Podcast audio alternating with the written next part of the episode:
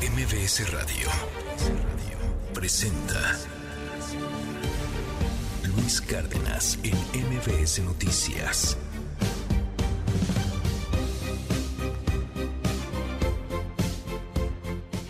Seis con siete minutos. Hoy ah, es el Día Internacional de los Estudiantes. En México se celebra también un Día de los Estudiantes en México, de los estudiantes mexicanos. Pero a nivel internacional, hoy es el Día de los Estudiantes, de los estudiambres, como decíamos hace tiempo. Oiga, pues pásela muy bien, échele ganas, esfuércese y, y, bueno, pues planteese también la realidad entre la academia y la realidad misma y la vida misma. Hoy hay un planteamiento severo, interesante, profundo, profuso sobre lo que representa la academia, lo que representan las universidades, lo que representan las educaciones superiores, pues frente a un mundo que está constantemente cambiando de manera brutal. Hoy es Día del Estudiante y fíjese qué curioso, hoy en el Día del Estudiante justamente pues hay paro en colegios de bachilleres. Ahorita le informo sobre el tema. 6 con 8 minutos. Esto es MBS Noticias. Yo soy Luis Cárdenas. Comenzamos. Ojalá y no tenga yo que tomarme la foto, no lo deseo, se lo digo así con todo mi cariño, mi buena fe. No quiero tomarme una foto con la presidenta del Perú, no, yo no voy a ir a buscarla para tomarme una foto. En los más de cinco años que usted, señor presidente, lleva a cargo, ha conducido al gobierno y al pueblo de México a avanzar con determinación y ha alcanzado importantes logros en el proceso de desarrollo nacional. Vean cuánta policía. Toda esta policía necesita porque Martí Batres solo no puede venir a entrar ni al centro ni a Tepito. Son libros que tienen una gran calidad, no solamente en su contenido, sino en su forma de estar presentados. Son libros que vale la pena que todo mundo los atesore. A mantenerse a, la los servidores públicos, incluidos los tres poderes de gobierno, el ejecutivo, el legislativo, el judicial, todos debemos de ser altamente respetuosos a nivel federal. Me comprometo para que no haya un solo desvío de recursos públicos o humanos. Vamos a ganar la presidencia bien. Pues estamos en una indefensión. Creo que aquí la única presión tiene que ser los ciudadanos, hacerle ver al presidente que hay una división de poderes y que él debería de respetar la decisión del Senado.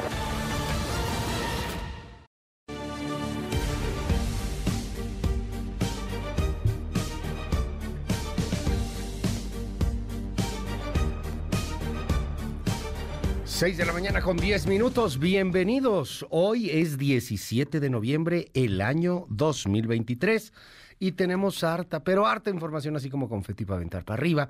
Híjole, vamos a platicar más adelante de todo lo que está pasando con el Buen Fin, de la visita del presidente López Obrador a San Francisco, siempre sí fue, al principio no quería ir, pero bueno, ya está ahí. Eh, recordamos un poco estos asuntos del conflicto con Perú, porque pues no se lleva con Perú, porque le quitaron el poder a su amigo Pedro Castillo, porque Pedro Castillo quería hacerse un dictador, un totalitario, quería disolver el Congreso, y bueno, pues terminó disuelto él, ahí está en la cárcel Pedro Castillo. Eso molestó muchísimo al presidente López Obrador que vaya tenido enfrentamientos severos con Perú. Hablaremos sobre ese tema. Hoy eh, también estaremos platicando lo que está pasando con los ferrocarriles. Hay dos notas importantes en la prensa con la que amanecemos y tiene que ver con presiones que estaría haciendo el gobierno de la República, el gobierno de López Obrador, a las empresas ferrocarrileras para que reinicien el transporte de pasajeros. Eh, hay ahí algunas sanciones severas, casi que pues expropiar o, bueno, eh, regresar, eliminar concesiones. Platicamos sobre ese asunto, eh, sí, sí va a generar bastante ruido y además en el marco de lo que para la mayor parte de la gente es un fin de semana largo porque algunos pues se van a tomar el lunes, que porque lo del día de la, de la independencia, perdón, el día de la Revolución Mexicana, y que el desfile, y, y pues que se, el puentecito, y ya sabe, ya, ya el año se acabó. La narrativa de la gente anda en otro lado, pero la agenda continúa con todo, muy convulso el ambiente. Seis con doce minutos. Comenzamos esta primera emisión de MBS Noticias. 17 de noviembre, el año 2023 de suma importancia el combate a las drogas, subraya el presidente López Obrador y el presidente Xi Jinping de China. El huracán Otis es el octavo evento más costoso para las aseguradoras, así lo dice la Asociación Mexicana de Seguros, y hay aquí un asunto también para destacar. Muchos, pero muchos en Acapulco no están asegurados. Ni los departamentos, ni los hoteles, ni los negocios, ni nada de eso. Eh, es duro por algunos tipos de seguro muy grandes, hoteles gigantes que sí tenían seguro, y por seguros de autos y por cosas por el estilo. Le voy a contar cómo está el asunto. Fíjese, ni siquiera está dentro del primero más costoso, es el octavo más costoso. Y, y las aseguradoras, si bien pues están teniendo que enfrentar una muy buena eh, cantidad de dinero para respaldar lo que, lo que sucedió, pues todavía no, no estamos hablando de, de que sea de los más altos. Insisto, en Acapulco, pues el, el, uso del seguro, la cultura de los seguros, no era precisamente una cosa que estuviera en boga. Vamos a ver qué pasa después de esto. Guadalupe Tadei, que es la presidenta del INE, pidió buen comportamiento a los funcionarios. Al rato del platico lo que pasó con Denise Dresser y Andrea Chávez. La comunicadora Denise Dresser ha sido multada con más de 20 mil pesos por violencia política de género en contra de Andrea Chávez, la diputada morenista de Chihuahua. Platicamos del tema. Negociaciones con Hamas para liberar rehenes no son serias, así lo dice el presidente de Israel. MBS Noticias con Luis Cárdenas.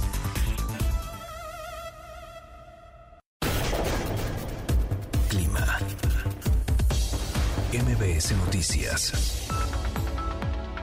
Hola Luis, les comento que un par de frentes fríos se aproximarán a la frontera norte y noroeste de México, respectivamente. Interaccionarán con la humedad transportada por corrientes en chorro subtropical, originando lluvias y chubascos acompañados de descargas eléctricas en ambas regiones, con puntuales fuertes en Baja California y Baja California Sur. También se prevén vientos con rachas de 40 a 60 kilómetros por hora y probables tolvaneras en Baja California Sur, Sonora, Sinaloa, Chihuahua y Coahuila. También se pronostica que un canal de baja presión se extenderá sobre el sureste del país en combinación con el aire cálido y húmedo procedente del Golfo de México y Mar Caribe e inestabilidad en niveles altos de la atmósfera producirán lluvias puntuales fuertes en Oaxaca y Chiapas. Además, un sistema anticiclónico en niveles medios y altos de la atmósfera propiciará cielos despejados y ambiente cálido en la mayor parte de la República Mexicana, incluido el Valle de México. Finalmente, para el Valle de México se pronostica durante la mañana cielo despejado, ambiente frío en la región y muy frío en zonas altas del Valle de México, además de posibles bancos de niebla. Por la tarde se prevén nubes dispersas sin lluvia en la Ciudad de México y en el Estado de México. Viento del noroeste de 10 a 25 kilómetros por hora, con rachas de hasta 40 kilómetros por hora en la región. Además se prevé la temperatura mínima al amanecer en la Ciudad de México de 6 a 8 grados Celsius y una máxima de 24 a 26 grados Celsius. Para Toluca, la capital del Estado de México, se prevé una temperatura temperatura mínima al amanecer de 1 a 3 grados Celsius y una máxima de 23 a 25 grados Celsius. Como siempre un placer informarles, desde el Servicio Meteorológico Nacional de la Conagua informó Juan Carlos Ayala.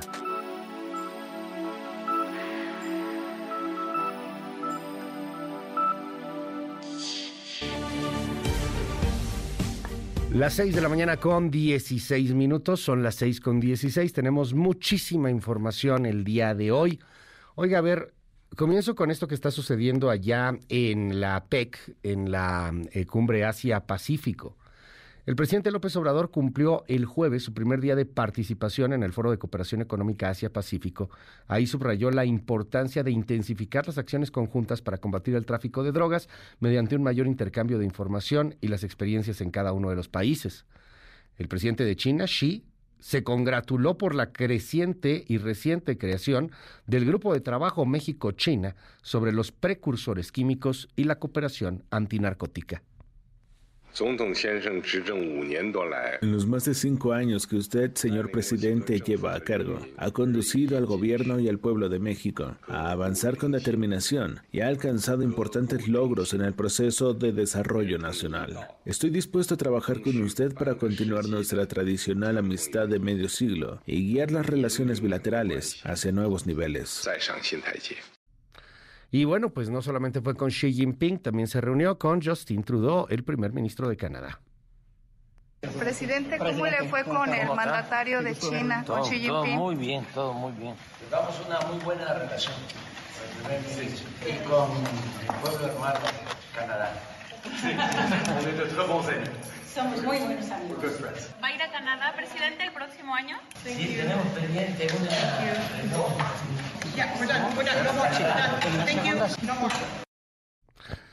Y bueno, pues también se terminó por tomar la foto, la foto que no quería tomarse, la foto por la cual pues el presidente andaba molesto, pero pues ni modo, terminó por tomarse la foto con Dina Boluarte. Coincidió en una foto, no cruzaron miradas en la cumbre de la PEC, permanecieron distantes, pero no pudieron estar, eh, no pudieron evitar, perdón, estar juntos en la llamada foto de la familia, en donde Dina Boluarte pues apareció en primera fila porque ella es la presidenta de la APEC en este momento, le toca a Perú, cosa que México no se lo quería dar. ¿Se acuerda todo este drama entre López Obrador y Perú? Bueno, pues aparece la fotografía y qué cosa. Está en primero, pues Dina Boluarte, porque insisto, a ella le toca esta presidencia de, de la PEC, además destacada, histórica. Allá a un lado de ella está Biden, Ahí está también muy cerca Xi. Y López Obrador está atrás. Ni siquiera está en la primera fila, está atrás, junto con los otros presidentes. Ahí un poco perdido en la fotografía. Recordemos cómo el pasado 9 de noviembre, o sea, hace nada, el presidente, bueno, pues decía que no quería tomarse la foto y que, que no quería ver a Dina Boluarte. Ojalá y no tenga yo que tomarme la foto, no lo deseo, se lo digo así con todo mi cariño, mi buena fe. No quiero tomarme una foto con la presidenta del Perú, no, yo no voy a ir a buscarla para tomarme una foto. Bueno, pues no, se tuvo que tomar la foto, la foto de la familia, ¿no? Ya me imagino cómo haber estado ahí tras bambalinas el tema. Vámonos a otras cosas. Eh, le cuento que la diputada Andrea Chávez celebra la sanción a Denise Dresser, son más de 20 mil pesos contra Denise Dresser por este asunto de violencia política de género. Van a obligar, en teoría, a Denise Dresser a tener que tomar un curso, un poco así al estilo de las reeducaciones de Mao, hablando de China. Bueno, pues hay que tomar un curso al cual no sé qué pasa si no vas, no te pueden llevar en una patrulla, entiendo, ¿no?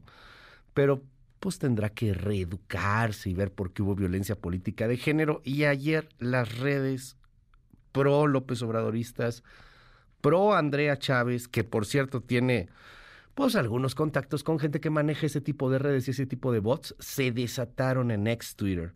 Le dieron con todo a, Denise Dresser debido a esta sentencia eh, legal que, insisto, le obliga a pagar 20 mil pesos, tomar un curso, una disculpa. Cuéntanos, Angélica Melinda, nos un adelanto. Luis, gusto saludarte. Muy buenos días. Desde la Cámara de Diputados, la integrante de la bancada de Morena, Andrea Chávez, festejó su triunfo ante las autoridades electorales. Esto luego de que el Tribunal Electoral del Poder Judicial de la Federación determinara que la analista y académica Denise Dresser cometió violencia política en su contra y será sancionada por ello. En redes sociales, la diputada Chávez Treviño confirmó la sentencia de la autoridad electoral y destacó que Dresser vaya a ser sancionada por haber hecho comentarios y señalamientos públicos, en particular en programas de televisión, respecto a una supuesta relación sentimental con un dirigente político cuyo nombre nunca mencionó, pero se refería al exsecretario de Gobernación, Adán Augusto López. En unos momentos más información. Gracias, es Angélica Melín. Oiga, eh, ayer compareció Leticia Ramírez, la secretaria de Educación Pública, en el Congreso. Diputadas de oposición reclamaron fuerte a Leticia Ramírez por la mala calidad de los libros de texto, por la corrupción en el manejo del programa La Escuela es Nuestra, e incluso le pidieron levantarse de sus rodillas para defender a la educación pública. Cintia López del PRI y la secretaria de Educación, Leti Ramírez. Secretaria, 17 páginas de matemáticas. Secretaria, ¿no viene, no habla de geometría? Secretaria, destinan 10 páginas para pedirles a un niño de primaria hacer una maqueta representando el proceso de eyaculación que no hay ningún tipo de educación sexual. Están matando personas como la magistrada porque no hay educación sexual en este país, porque hay crímenes de odio. Y ustedes aquí están polarizando. Le piden a los maestros que en el salón de clases digan que si son opresores u oprimidos. Con los niños no, secretaria. Para que haya diálogo tiene que haber escucha. Y el tema educativo es algo que no podemos dejar a exabruptos o a gritos. Lo que tenemos que analizar como debe de ser. ¿Qué queremos? Cómo estamos trabajando, hay que escucharnos y son libros que tienen una gran calidad, no solamente en su contenido, sino en su forma de estar presentados. Son libros que vale la pena que todo mundo los atesore y que podamos reconocerlos como un verdadero avance. Pues ni modo que diga que son un fracaso y, y que están para llorar, ¿no? Qué fuerte el reclamo de Cintia López. Tiene razón, 17 páginas de matemáticas. Nadie se asusta del tema de lo de la eyaculación y la maqueta. Inclusive aquí pues, hicimos un poco mofa porque era tanto gracioso ese asunto de hacer la maqueta y que el pene esté erecto. ¿Se acuerdan? Ahí está en un libro de quinto de primaria. Bueno, sí, nadie se asusta de eso. Eh, el tema es que no viene con, con, esta educación integral, el tema este de los opresores, de los oprimidos. Dice Leti Ramírez, no puede ser una cosa que se decida a gritos. Tiene que haber diálogo. Secretaria, secretaria, secretaria Leti Ramírez, dígale eso a Max Arriaga, que le mienta a la madre un día sí y al otro también a todo mundo. Dígale eso a Max Arriaga, que dice que leer es un placer burgués. Dígaselo a Max Arriaga. Y a lo mejor en una de esas sale un libro que atesoren aún más y que tengan el orgullo de presumir a las otras generaciones, porque esto a mí se me hace que es un accidente de la historia y que ese libro, más con la tradición de libros de texto tan bellos que tenemos en México, va a acabar en la basura, pero bien pronto. Pero bueno, al tiempo, ya veremos. Hablando de la magistrade, René Cruz, en el INE le han dado un homenaje. Cuéntanos. Luis, muy buenos días. El INE hizo un reconocimiento póstumo a Jesús Ociel Baena Saucedo, magistrada del Tribunal Electoral de Aguascalientes. La presidenta del instituto, Guadalupe Tadei Zavala, afirmó que las acciones que emprendió Baena Saucedo desde el ámbito político electoral mostraron su convicción y compromiso con las causas de la comunidad LGBTIQ y de diversos sectores vulnerables. Más adelante los detalles de la información. 6 con 25 minutos. Gracias, René. Vámonos con todo lo que está sucediendo en México y en el mundo. Trabajadores sindicalizados de General Motors votaron ayer a favor de un nuevo contrato del sindicato de United Auto Workers con General Motors, la primera automotriz en Detroit que logra un acuerdo ratificado para poner fin a un conflicto laboral y a una serie de huelgas que estuvieron paralizando la empresa junto con otras huelgas que hubo de otras empresas armadoras. Eh, estemos ahí atentos, están por levantar ya esta huelga también que, que ha generado preocupación hacia el futuro, no pérdidas económicas de momento severas, pero sí preocupación hacia el futuro en torno a lo que pueda pasar con los trabajadores de automóviles y que mucho en el fondo, en el fondo tiene que ver con la sustitución poco a poco de automóviles eléctricos por automóviles de combustión los automóviles eléctricos necesitan menos personal y personal calificado de una manera totalmente distinta que los automóviles eh, de combustión. En Estados Unidos han eh, declarado culpable al agresor del esposo de Nancy Pelosi el agresor conspirativo que atacó con un martillo al esposo de la ex líder parlamentaria, Nancy Pelosi, en octubre de 2022, pocos días antes de las elecciones, a mitad de eh, mandato en Estados Unidos, ha sido declarado culpable por un tribunal también allá en San Francisco. Platicaremos del tema. Oiga, y Shakira está enfrentando ocho años de cárcel, sí, ocho años de cárcel, por un fraude de 270 millones de pesos en España. El próximo lunes, ahí en Barcelona viene un juicio contra Shakira por el fraude de 14.5 millones de euros, alrededor de 272 millones de pesos. Se supone que, que, bueno, pues la puede librar Shakira. Y se supone, pues, que está todo puesto para que no haya mm, más allá de una supermulta y traten de llegar a un acuerdo económico, pero la posibilidad de que metan a la cárcel a Shakira, la posibilidad legal, pues, existe. Estaremos pendientes a ver cómo se pone la siguiente semana. 6 con 27. Piense que esto también pasará. Y sobre todo, de verdad, no se olvide de sonreír, vale la pena. La vida a veces no es tan en serio. 6 con 28. ¿Qué dicen los titulares en el mundo? ¿Qué traen los chismarrajos en la prensa? Primeras planas. El Universal. AMLO encarrilla trenes de pasajes a Fuerzas Armadas. Alista decreto para que concesionarias de transporte de carga ofrezcan este servicio y les dan dos meses para presentar plan. De lo contrario, Ejército y Marina se harán cargo. Milenio. Diseña IP y Gobierno un Acapulco antihuracanes. Los especialistas prevén que será la mayor reconstrucción en México, después de que Otis arrasó el puerto, con un monto de unos 270 mil millones de pesos. Reforma. Aprieta Godoy a panistas de CDMX. Indagan operadora de Taboada. Acusa Blanquiazul presión de fiscal para reelegirse en su cargo. Excelsior. México y China reforzarán lucha contra las drogas. Presidentes estrechan cooperación Andrés Manuel López Obrador y Xi Jinping acordaron combatir el tráfico de precursores químicos para fabricar fentanilo, así como impulsar el comercio y las inversiones. Animal político. Fiscalía de la CDMX tiene una orden de aprehensión contra diputada del PAN por cártel inmobiliario. La jornada. China plantea llevar a otro nivel la relación con México. AMLO a Xi Jinping, urgente la lucha contra el fentanilo. El financiero. Entusiasma New Shoring, aunque impone desafíos. Llama sector privado a hacer frente a los retos de certeza jurídica, transición energía limpia y seguridad. El economista. Estados de la frontera norte del país registrarán la inflación más baja. Apreciación del peso frente al dólar, la principal razón. Reporte Índigo. Ahora sí, arrancan. Después de una contienda que inició antes de tiempo durante los destapes, este lunes iniciarán formalmente las campañas, con una cuarteta de aspirantes desgastados, pero intentando hacerse de la silla presidencial en 2024. El Sol de México. Xi Jinping propone a AMLO relaciones a un nuevo nivel. Enviará a China 250.000 enseres para Acapulco. En su primera reunión, los mandatarios acordaron cooperar contra el fentanilo. La prensa.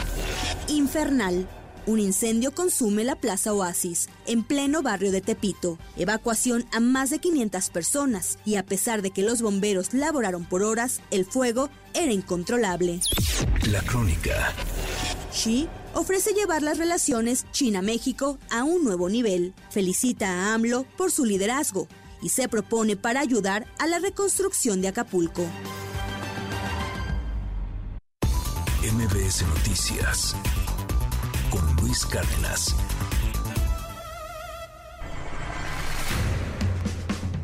Estados.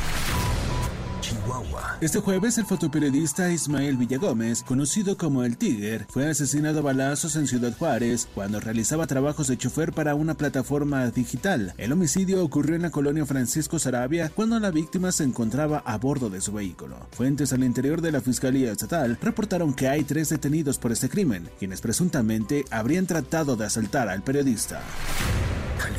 Un enfrentamiento registrado este jueves entre autoridades y civiles armados en el municipio de Ocotlán dejó un saldo de al menos un oficial de la Guardia Nacional herida. Durante su huida, los presuntos delincuentes realizaron bloqueos con vehículos incendiados en cuatro puntos de la carretera Santa Rosa-La Varga para impedir la llegada de refuerzos. Tras la agresión, las autoridades decidieron suspender clases durante el turno vespertino en el municipio a fin de evitar un riesgo mayor. Quintana Roo. Cinco mujeres y un menor de edad fueron rescatados por agentes de la Fiscalía Estatal y la Guardia Nacional cuando complementaban una orden de cateo en un inmueble ubicado en Benito Juárez, el cual estaba siendo investigado por presuntamente estar relacionado con el delito de trata de personas en su modalidad de prostitución. Los agentes colocaron sellos en el inmueble, el cual contaba con medidas de seguridad como cámaras y puertas reforzadas. Michoacán. Un total de 118 migrantes de diversas nacionalidades fueron asegurados mientras eran trasladados en dos autobuses sobre la autopista de Occidente. Hay cinco presuntos traficantes de personas detenidos. En el primer vehículo fueron localizados 53 extranjeros, mientras que en el otro autobús eran transportados 65 migrantes, quienes fueron puestos a disposición de las autoridades migratorias. MBS Noticias con Luis Cárdenas. Titulares del mundo. New York Times, Estados Unidos. La presión aumenta mientras Israel rastrea el hospital de Gaza en busca de la presencia de Hamas. Washington Post, Estados Unidos. La guerra de Israel en Gaza separa a los bebés palestinos de sus madres. El país, España. Mayoría absoluta para Sánchez. Le Monde, Francia. París 2024. Persiste la incertidumbre sobre la cancelación de la prueba olímpica de surf en Tehuapo. The Guardian, Reino Unido. Personal femenino de alto nivel denuncia agresión y acoso sexual en el Ministerio de Defensa. Der Spiegel, Alemania. Tráfico ferroviario se reanuda tras la huelga. Corriere della Sera, Italia. Medidas energéticas contra carteristas y estafas. Funcho de São Paulo, Brasil. Bolsonaro dice que no todo está bien en su relación con Tarcisio. El Clarín, Argentina. Cierre de campañas. Milei en Córdoba con una multitud y Massa en un colegio de la UBA. Al Jazeera, Medio Oriente. Residentes de Jabalia cavan con las manos desnudas mientras aumentan las víctimas del ataque aéreo. En un momento Continúa con la información con Luis Cárdenas en MBS Noticias.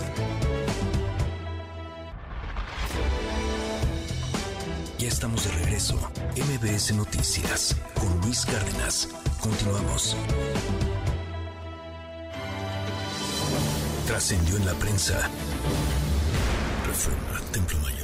Lástima que Andrés Manuel López Obrador se tardó casi cinco años en darse cuenta de la importancia de participar en los encuentros multilaterales. De lo que sea que se haya hablado, sin duda resulta benéfico que se haya reunido durante casi una hora con el líder chino Xi Jinping. Ojalá que el mandatario mexicano haya utilizado este tiempo para asuntos de provecho y no para pretender enseñarle a Doña María cómo preparar mole. Se sabe que obtuvo apoyo para Acapulco, pero hasta ahora nadie ha revelado qué acordaron sobre el espinoso tema del combate al fentanilo. A fin de cuentas, Xi Jinping propuso llevar a otro nivel las relaciones con México. Está por verse qué quiere decir eso. Bajo reserva del Universal. Siguen cayendo cabezas en la unidad técnica de lo contencioso electoral del INE, luego de que se comprobó que fueron alterados dichos del presidente Andrés Manuel López Obrador, lo que derivó en una sanción por violencia política de género, presuntamente cometida por el mandatario contra Xochitl Gálvez, la cual ya fue anulada. Tras la suspensión definitiva de Manuel Cruz, que era el titular de esa unidad, siguió la renuncia de Cintia Campos a la Dirección de Procedimientos Especiales Sancionadores y nos cuenta que continúan las investigaciones contra otros funcionarios. Parece que los duendes que hacen a los redactores cometer erratas andan desatados en el instituto. ¿O será cierto lo que asegura el inquilino de Palacio Nacional y los errores fueron sin querer queriendo? Confidencial, el financiero. Santiago Taboada no tiene en contra ninguna investigación por el caso de corrupción inmobiliaria en Benito Juárez, confirmó la fiscal capitalina Ernestina Godoy. Sin embargo, acotó que sí existe una indagatoria y orden de aprehensión contra la diputada panista Luisa Gutiérrez Ureña. Además, Godoy anunció que la legisladora tramitó un amparo para no ser aprendida, pero por narcomenudeo. Lo que les puedo asegurar es que no es una denuncia o no es el inicio de una carpeta por narcomenudeo. No es así. Los problemas entre la fiscal y los panistas siguen en auge.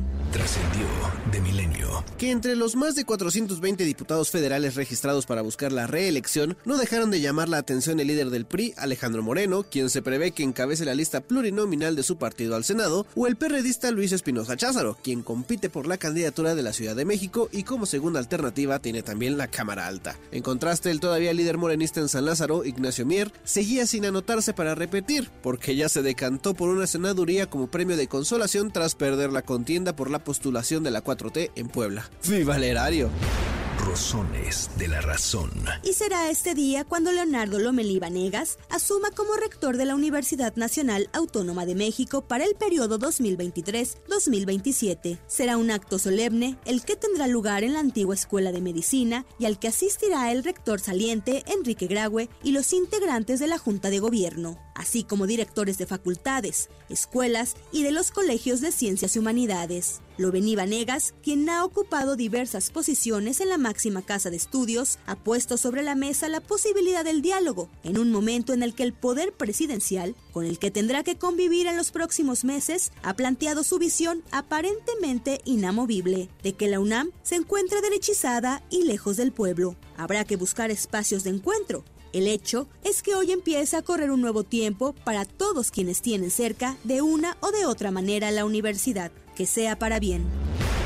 Pepe Grillo, de Crónica. El tema del fentanilo mantiene ocupados a los líderes mundiales y México es parte de la ecuación en la que también están dos gigantes, China y Estados Unidos. En los encuentros de alto nivel en San Francisco del presidente López Obrador con Xi Jinping y Joe Biden, el tema inevitablemente salió a relucir. Lo cierto es que Estados Unidos cada día aprieta más. Estados Unidos considera que un acuerdo con China para frenar el tráfico de los precursores de fentanilo no tendría sentido si las aduanas mexicanas dejan pasar todo. El Departamento de Estado hizo un exhorto para que México haga valer la ley en sus aduanas e impida la llegada de esos precursores que los cárteles mexicanos transforman en pastillas que generan una matanza en Norteamérica. Estados Unidos quiere saber cuáles son las empresas mexicanas involucradas en el suministro del material chino y que esa información llegue al grupo binacional sobre narcóticos que acordaron crear China y Estados Unidos.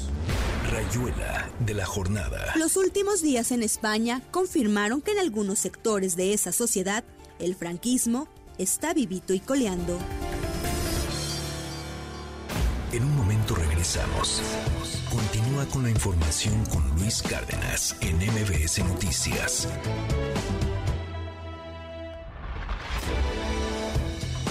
Ya estamos de regreso. MBS Noticias con Luis Cárdenas. Continuamos. En MBS, noticias que ponen de buenas.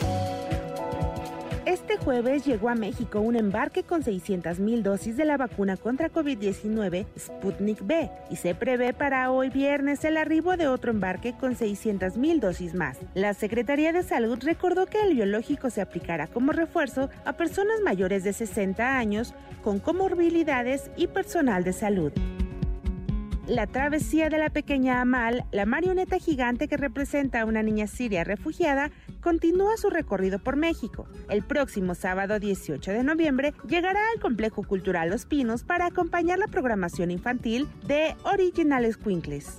Amal es una marioneta de 3.6 metros de altura que ha recorrido más de 120 ciudades en 14 países de Europa y América del Norte, convirtiéndose en un símbolo de los derechos humanos, especialmente de las infancias y adolescencias. México puso en marcha un sistema digital de monitoreo y evaluación para el uso óptimo del agua y el fertilizante como un modelo que podría replicarse en todo el país y contribuir a impulsar la producción sustentable de alimentos. La iniciativa se puso en marcha hace cuatro meses en parcelas de Michoacán ante el impacto de las recientes sequías. El aumento de los sistemas de producción intensivos y el uso del agua, los procesos de deforestación y la urbanización. MBS Noticias con Luis Cárdenas. La agenda del día. A las 10 de la mañana hora local, en el marco de la cumbre del Foro de la APEC en San Francisco, California, el presidente López Obrador se reunirá con su homólogo estadounidense Joe Biden. Más tarde, a las 11 de la mañana, participará en el retiro de los líderes APEC sesión 2, interconexión y construcción de economías inclusivas y resilientes. Finalmente, al mediodía, regresará a México. A las 9 de la mañana, la Secretaría del Trabajo y Previsión Social realizará el evento conmemorativo por el tercer aniversario del Centro Federal de Conciliación y Registro Laboral. A las 11 de la mañana se llevará a cabo la ceremonia de premiación del décimo concurso nacional de ensayo en materia de justicia electoral abierta. A las 19 horas, Xochitl Gálvez tendrá un encuentro con militantes en Veracruz. En Berlín, el canciller alemán Olaf Scholz se reunirá con el presidente de Turquía, Recep Tayyip Erdogan, con quien abordará, entre otros asuntos, la situación en Oriente Medio. En Argentina comienza la veda electoral de cara a la segunda vuelta de las elecciones presidenciales. Este sábado, en Ciudad del Vaticano, el Papa Francisco recibirá en audiencia privada al presidente de Irak, Abdul Latif Jamal Rashid. Este domingo, en Ciudad del Vaticano, el Papa Francisco presidirá la celebración de una Eucaristía en la Basílica de San Pedro por la Jornada Mundial de los Pobres. Y este domingo, Argentina celebrará la segunda vuelta de las elecciones presidenciales para elegir a su nuevo mandatario para el periodo 2023-2027 entre Sergio Massa y Javier Milei. Estamos de regreso. MBS Noticias con Luis Cárdenas. Continuamos.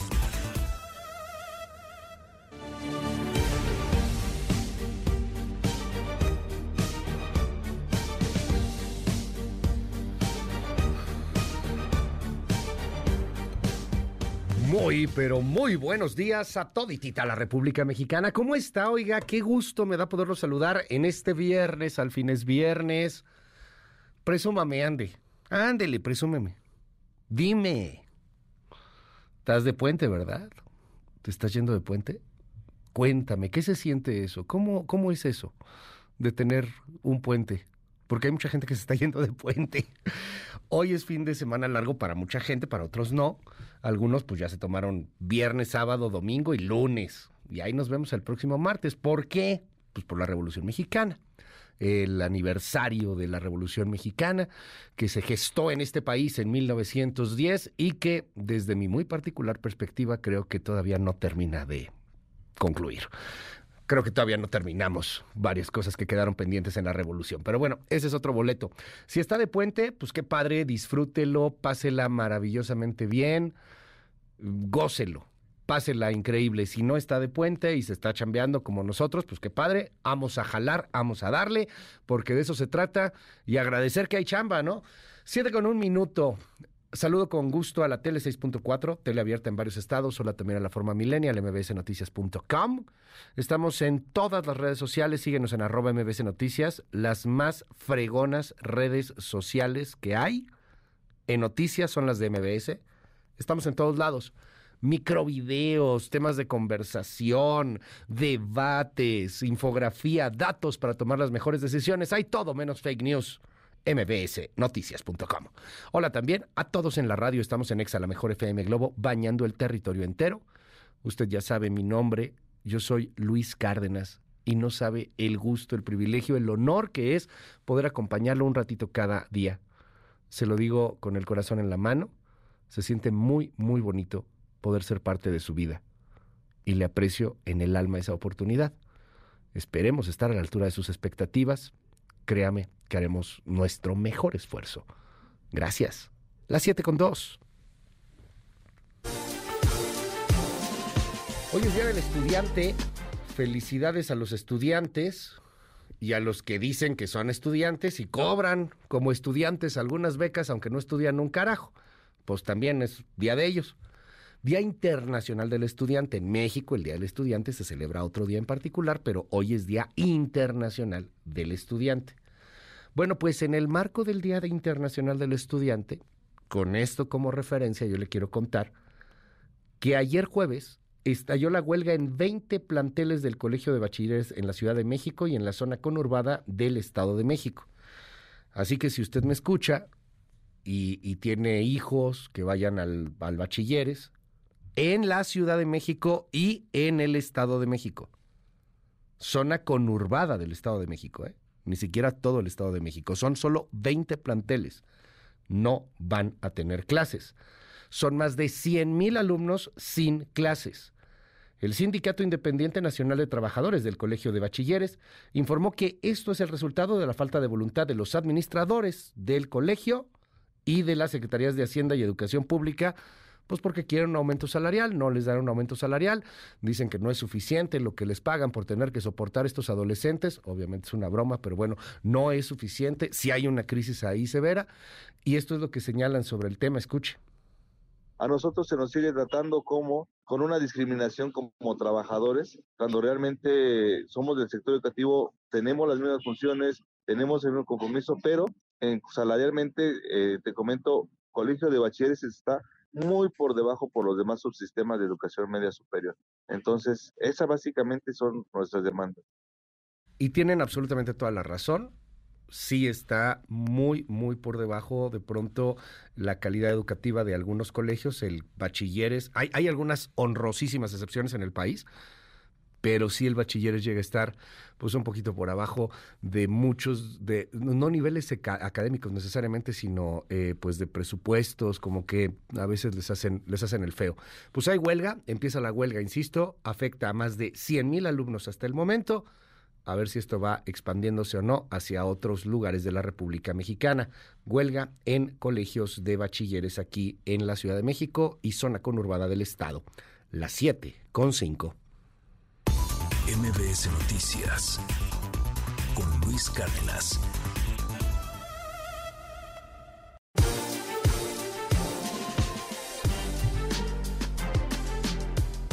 El presidente López Obrador cumplió este jueves su primer día de participación en el Foro de Cooperación Económica Asia-Pacífico.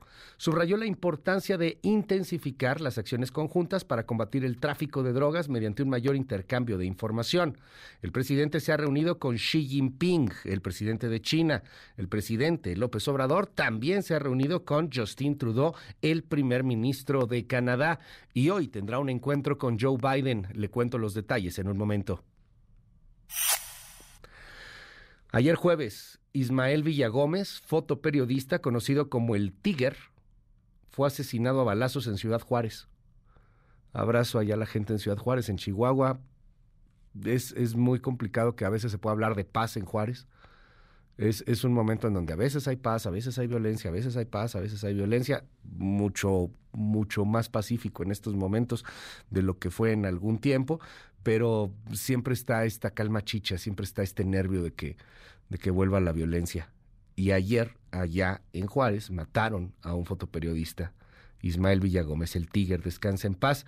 Estaba realizando eh, trabajos de chofer para una plataforma digital, porque pues hacías esto, estaba ubereando, y y hay tres detenidos por este crimen, presuntamente lo habrían tratado de asaltar, no fue necesariamente, y lo digo con todo el respeto y el cariño al gremio, pero probablemente no tuvo que ver con el asunto de libertad de prensa o por lo que hacía. Él es un fotoperiodista conocido, pero pues del fotoperiodismo no da para vivir, no da para comer en muchos aspectos y particularmente en muchos estados. Así que estaba ubereando, lo mataron al parecer en un asalto. Descansa en paz el tigre. El huracán Otis es el octavo más costoso para las aseguradoras. No es el primero, no es el segundo, ni siquiera está entre los cinco más costosos, es el octavo. La Asociación Mexicana de Seguros indicó que las primeras estimaciones de indemnización son de 11.424 millones de pesos, unos 659 millones de dólares. Es uno de los más caros, está en el top 10, pero insisto, no está en los primeros y en gran parte es porque en Acapulco pues muchos no tenían seguro. Hoteles incluso grandotes, muchos no tenían seguro. Eran poquitos los que contaban con seguros. Eh, están pagando muchísimo en temas de autos, etcétera, pero en bienes inmuebles, pues parece que ahí sí las aseguradoras pues lo están librando. Es el octavo más costoso hasta el momento. Le repito la cifra, 11.424 millones de pesos. Hoy, cerca de las 2.30 de la madrugada, o sea, hace unas horas, hace unas 5 horas, quedó completamente extinguido el incendio registrado en la colonia Centro porque se quemó eh, pues la Plaza Oasis en Tepito, aquí en la Ciudad de México. El incendio comenzó poco después de las 4 de la tarde en una bodega de calzado en Plaza Oasis, que está en las calles de República de Costa Rica y Florida.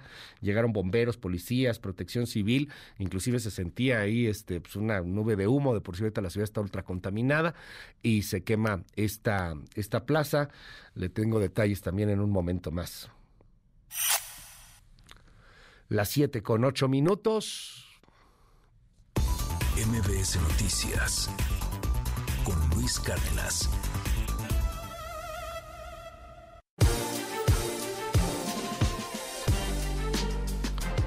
Hoy y más tarde hablamos también de temas internacionales. Este fin de semana hay elecciones en Argentina. Javier Milei va ganando en encuestas, no por mucho, pero va ganando. Podría ser que el anarcocapitalismo llegue a Argentina. Le cuento más adelante los cierres de campaña que estuvieron fortísimos, tanto el de Milei como el de Sergio Massa. Más que el de Milei tuvo pues muchísima más cantidad de gente, gritos, eh, gente desquiciada, salida de sí, con un gran coraje contra el sistema. Le contamos en un momento también lo que pasó allá en la Argentina. Pero antes es hora de la politiquería de aquí, de nuestro ombligo. Vámonos. Como lo logramos en Nuevo León, tenemos que sacar a la vieja política del país de una vez por todas. Vamos a demostrar cómo se hace política de la nueva para un nuevo México. Ni voy a cambiar mis convicciones, ni voy a cambiar de partido, ni voy a dejar de luchar por lo que yo creo.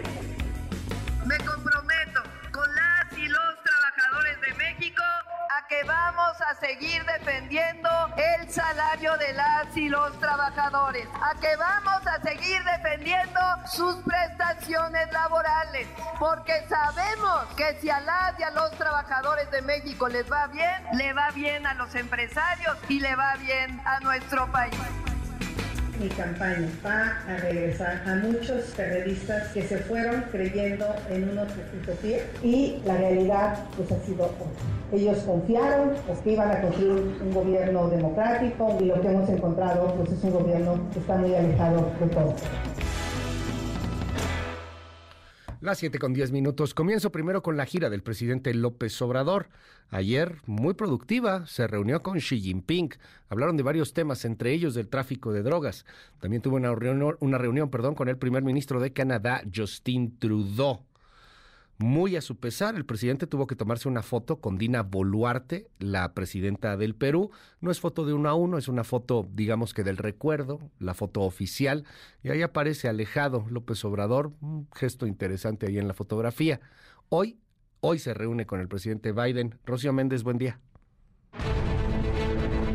Gracias Luis, buenos días. En su primer encuentro que duró poco más de una hora en San Francisco, California, los presidentes de China, Xi Jinping, y de México, Andrés Manuel López Obrador, refrendaron su compromiso de mantener buenas relaciones. Presidente, ¿cómo le fue con el mandatario de China, todo, Xi Jinping? Todo muy bien, todo muy bien. La Cancillería remarcó que ambos mandatarios acordaron cooperar en el combate al tráfico de precursores químicos, de drogas sintéticas y fortalecer el comercio. China aportará 200 50 mil unidades de enseres básicos para damnificados de Guerrero y se invitó al presidente Xi Jinping a conocer el Plan Sonora y el corredor interoceánico antes de que concluya el sexenio. Desde el Moscow Center, en la cumbre del Foro de Cooperación Económica Asia-Pacífico, el presidente de los Estados Unidos, Joe Biden, remarcó que las 21 economías de la APEC representan más del 60% del PIB mundial. La región será el mayor contribuyente al crecimiento mundial en los próximos 30 años, así que el futuro de la región va mucho más allá de la zona Asia-Pacífico. Las decisiones que se tomen serán importantes para todo el mundo. Leaders of government and industry can count on the United States. We'll soon be your strong and steady partner as we continue working together to realize the Asian Pacific region. The United States is a Pacific power.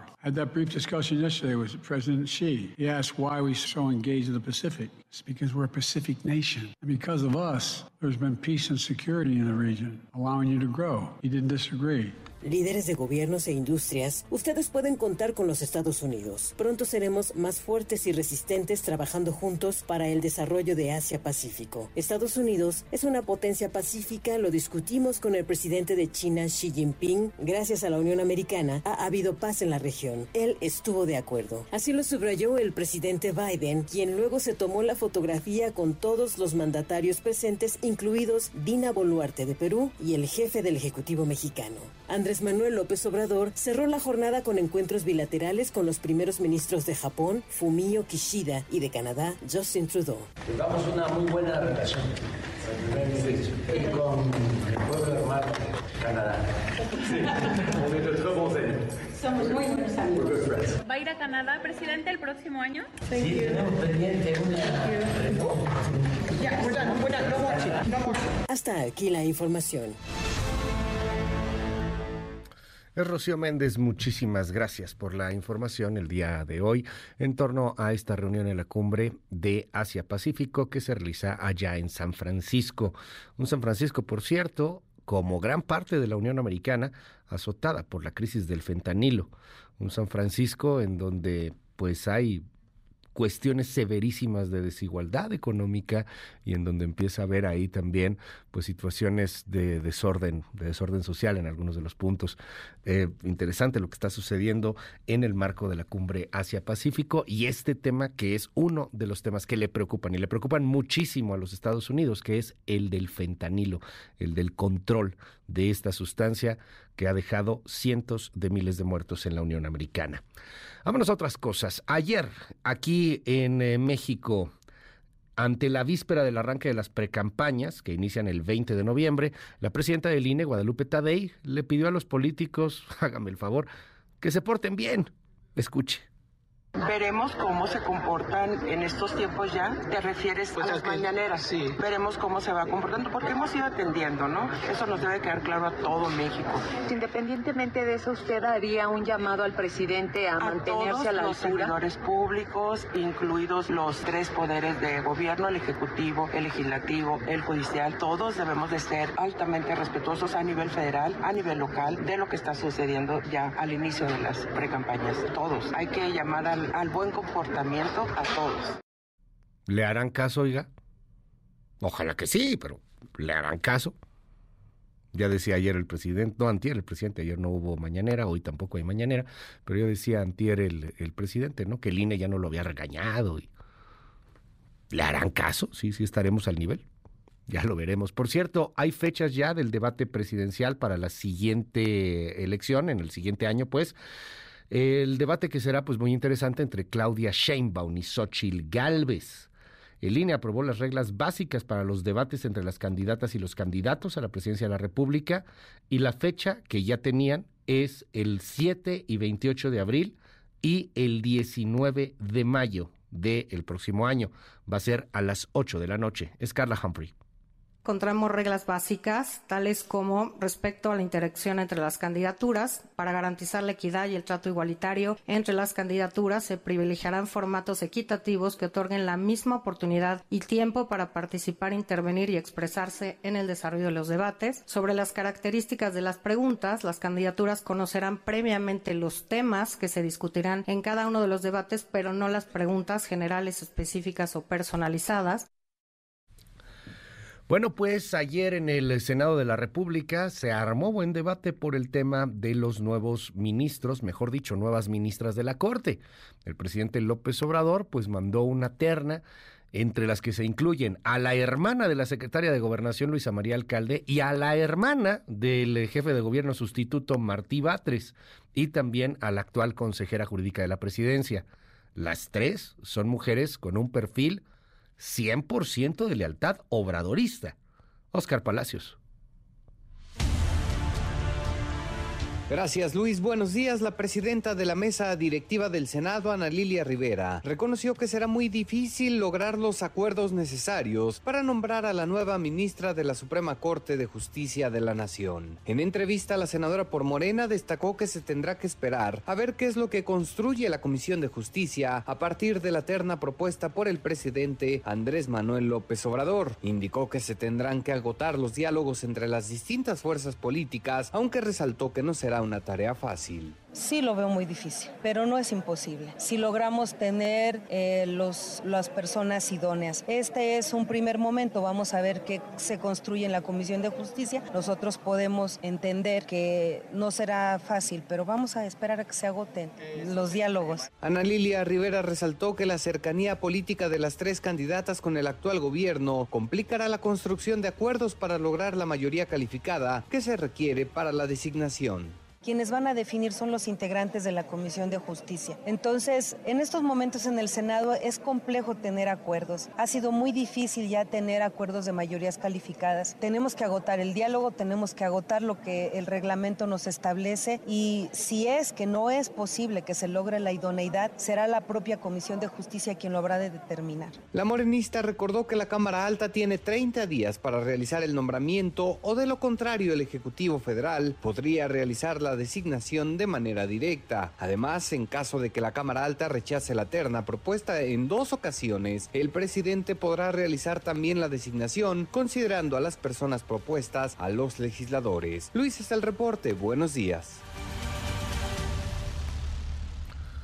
Sobre el tema habló Xochil Gálvez y está pidiendo la presión de la sociedad para que se modifique esta propuesta. Aquí hay que ponernos muy, muy, muy claros y hay que ponernos las pilas en, en un asunto. ¿Es político? Claro que es político. Claro que la Corte siempre ha tenido perfiles políticos, por supuesto que sí. Creo que nunca tan políticos, creo que nunca tan evidentes. ¿Qué está pidiendo Xochitl Gálvez, por ejemplo? Pues que venga una presión de la sociedad para, piensa ella, con esa presión obligar al Ejecutivo, o sea, López Obrador, pues a que reflexione y a que mande otra terna. ¿Por qué? Pues porque esta jugada es del presidente. La primera terna, la primera terna eh, puede ser rechazada. Ok, la rechazan, el presidente manda otra.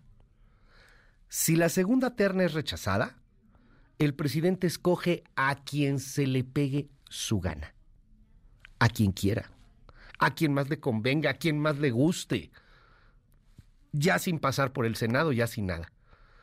Y sí, la 4T pues va a terminar con otro perfil en la Corte, que va a ser evidentemente 100% obradorista. ¿Habrá presión social? ¿Quién sabe? Porque la verdad es un tema que importa muy poco a la mayor parte de la sociedad. Yo sé que usted que me está escuchando en este momento a lo mejor está indignado y dice, no puede ser, de un lado o del otro, ¿eh? El presidente tiene derecho, gente que lo defiende, o del otro lado, no, el presidente está violentando la corte. Sí, ok, usted está muy indignado, a lo mejor usted está muy informado, claramente, está politizado, lee, comenta, etcétera, pero la mayor parte del país, la verdad es que está en otro lado. Ya, ya viene el buen fin, está el puente, ya se cerró el año. Yo no creo que vaya a haber una presión social como lo que convoca Xochil Gálvez. Amo a ver. Entonces estamos en una indefensión. Creo que aquí la única presión tiene que ser los ciudadanos, hacerle ver al presidente que hay una división de poderes y que él debería de respetar la decisión del Senado, mandando una terna de gente que no esté ligada a su movimiento, de gente que tenga experiencia en el ámbito judicial. Hay gente brillantísima, hay gente capaz. 7 con 21 minutos. Hace unos días, varias semanas de hecho, en agosto, el 15 de agosto, en una mesa de análisis de comentarios que se hace en Latinus, en este medio de comunicación, en donde pues el titular es eh, Carlos Doret de Mola. Y, y, son mesas pues interesantes, muy intensas, se, se agarran duro de pronto, a veces los comentarios pues están muy fuera de lugar, pero así es la política y así es a veces la tertulia política. Pues, ¿qué cree? En esa mesa donde participa Denise Dresser, Denise Dresser cito lo que dijo, buscamos el audio por todos lados, pero no está. De hecho, lo, eliminaron, se eliminó pues también por cuestiones, entiendo, legales. Pero Denise Dresser dijo esto textualmente refiriéndose a Andrea Chávez. Esto es por un tema de faldas. Y tener una novia en la campaña o no, bueno, no sabemos si era una novia o no. Ahí muere. ¿A qué se refería? Pues a este asunto que fue un chismarrajo, que se movió por todos lados, en el cual Andrea Chávez salió y lo negó tres, cuatro, cinco, seis veces, en el cual ella acusó que había un acoso de los medios en la relación que decían tenía con Adán Augusto López. Te recordará que el momento, las precampañas, todo mundo, los espectaculares. Y bueno, pues este personaje, Andrea Chávez, que es una joven diputada de Chihuahua, de Morena, salió muy raspado. Salió muy raspado su personaje, su imagen. Ella se defendió después y se defendió con fuerza. Y pues salió bien librada, tan bien librada, que han multado a Denise Dresser con 20.748 pesos por la sala especializada del Tribunal Electoral debido a lo que considera el tribunal fue violencia política de género. Tiene que ofrecer una disculpa pública, cosa que ya hizo en su cuenta de ex Twitter, y además va a tener que tomar un curso, entiendo. Tengo duda de qué pasa si no tomas esos cursos o si te puedes amparar o qué sucede ahí, porque pues no te pueden obligar a tomar un curso tampoco, ¿no? Si no te pueden obligar a ser ministro de la Corte, pues mucho menos te pueden obligar a tomar un curso, entiendo. Pero no sé, tengo esa duda. Además, Denise Dresser va a tener que ser inscrita en el registro de personas violentadoras. ¡Sas! Está fuerte la sanción. Y ayer Andrea Chávez subió a su cuenta de ex Twitter, pues la celebración de esto, ¿no? Ya es oficial. Denise Dresser cometió violencia política en mi contra, así lo determinó el tribunal. Y bueno, pues habla de justamente lo que le acabo de decir, la multa, el curso, la disculpa pública. Dresser se disculpó en su cuenta de Twitter con Andrea Chávez y dijo además que va a seguir impugnando y que va a seguir peleando esta resolución. Dice en su cuenta de ex Twitter, si me está viendo ahí a través de la tele, y estamos viendo la imagen, en torno eh, pues a esta disculpa eh, de Denise Dresser en sus cuentas de redes, de redes sociales. 7 con 24 minutos. Cerramos este tema de politiquería con Samuel García, el todavía gobernador de Nuevo León hasta el próximo 2 de diciembre. Samuel García aseguró que no va a haber un desvío de recursos públicos o humanos del gobierno estatal, aunque todavía sigue ahí este asunto de qué pasó, por qué no pagaron a tiempo, traen un relajo tamaño caguama allá en eh, Nuevo León con el asunto de los eh, eh, temas del sustituto de Samuel García. Escúchelo. Hoy este gabinete le pido que no distraiga un solo peso, un solo minuto, que ningún colaborador del gobierno se distraiga en tema electoral o firmas. Me comprometo para que no haya un solo desvío de recursos públicos o humanos. Vamos a ganar la presidencia bien, limpio y con legalidad. Yo hoy frente a ti les pregunto, ¿se comprometen? Sí, nos comprometemos. Gracias por tu confianza y siempre ten en mente que esto que estamos haciendo es lo mejor para Nuevo León y lo mejor para México. Para sustituir a Samuel García, el Congreso de Nuevo León tiene que designar a alguien. Ya había designado a alguien, pero ese alguien resultó ser el presidente del tribunal y hay un impedimento legal, un choque jurídico. Entonces, bueno, pues la Corte ya les tumbó a este hombre que había designado el Congreso y les dijo, pues designen a alguien más, designen a alguien que sí pueda se empezó a mover con fuerza entre algunos corrillos allá en Monterrey el nombre de Ildefonso Guajardo, pero pues evidentemente también tiene impedimentos al ser legislador. Pero vaya que se empezó a mover mucho con fuerza su nombre, pues por la trayectoria economista y porque también el asunto económico en Nuevo León está empezando a generar preocupaciones. Le cuento por qué. El tema Tesla. Ayer el mismo secretario de Economía de Nuevo León, que se llama Sanjo Roy Lavsevic, informó que no tienen ni idea de cuándo se va a concretar el anuncio de inversión de Tesla en la entidad. No hay una fecha específica de cuándo van a entrar. Y, ha sido uno de los grandes anuncios que se han venido dando en el tema económico. Entonces, bueno, pues quizá por estos asuntos y, y, ahí el, tema de incertidumbre y el, asunto del nearshoring, pues, pues empezó a moverse y a sonar con fuerza el nombre del ex secretario de Economía y uno de los negociadores del Tratado México, Estados Unidos y Canadá, Ildefonso Guajardo, aunque pues evidentemente, así como el presidente del tribunal, tiene también una eh, cuestión de impedimentos legales. Las 7 con 27. ¿Y la prensa que trae? Intelite reporta. La cobertura mediática de los temas del día. 1.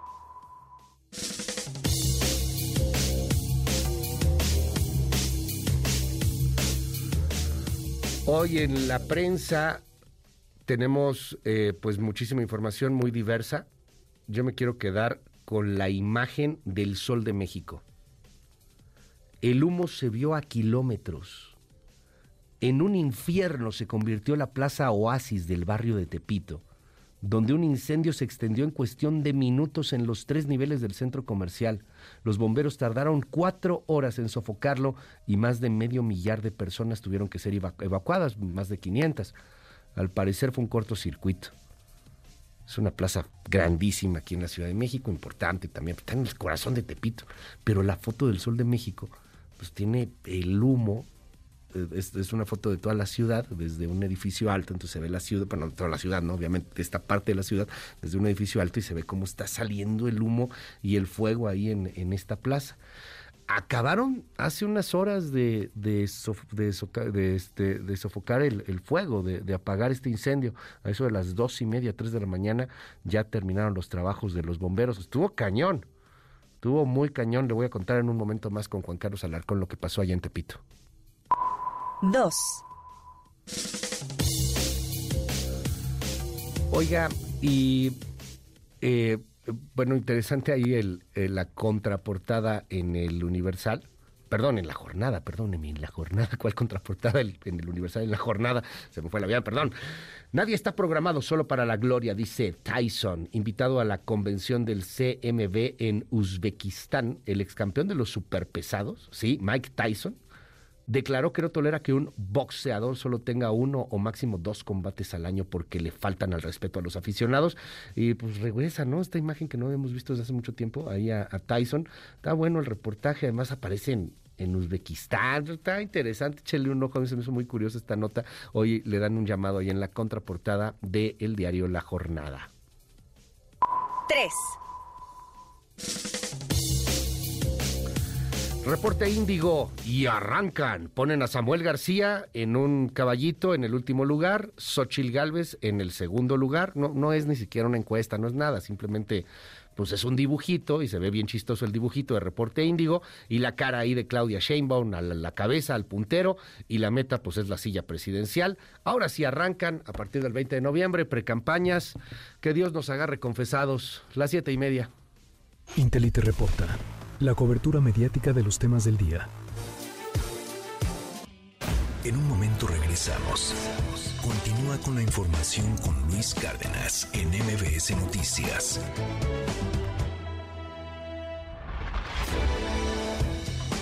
Ya estamos de regreso. MBS Noticias con Luis Cárdenas. Continuamos. Las 7 de la mañana con 39 minutos. Ayer vaya que estuvo cañón la Ciudad de México.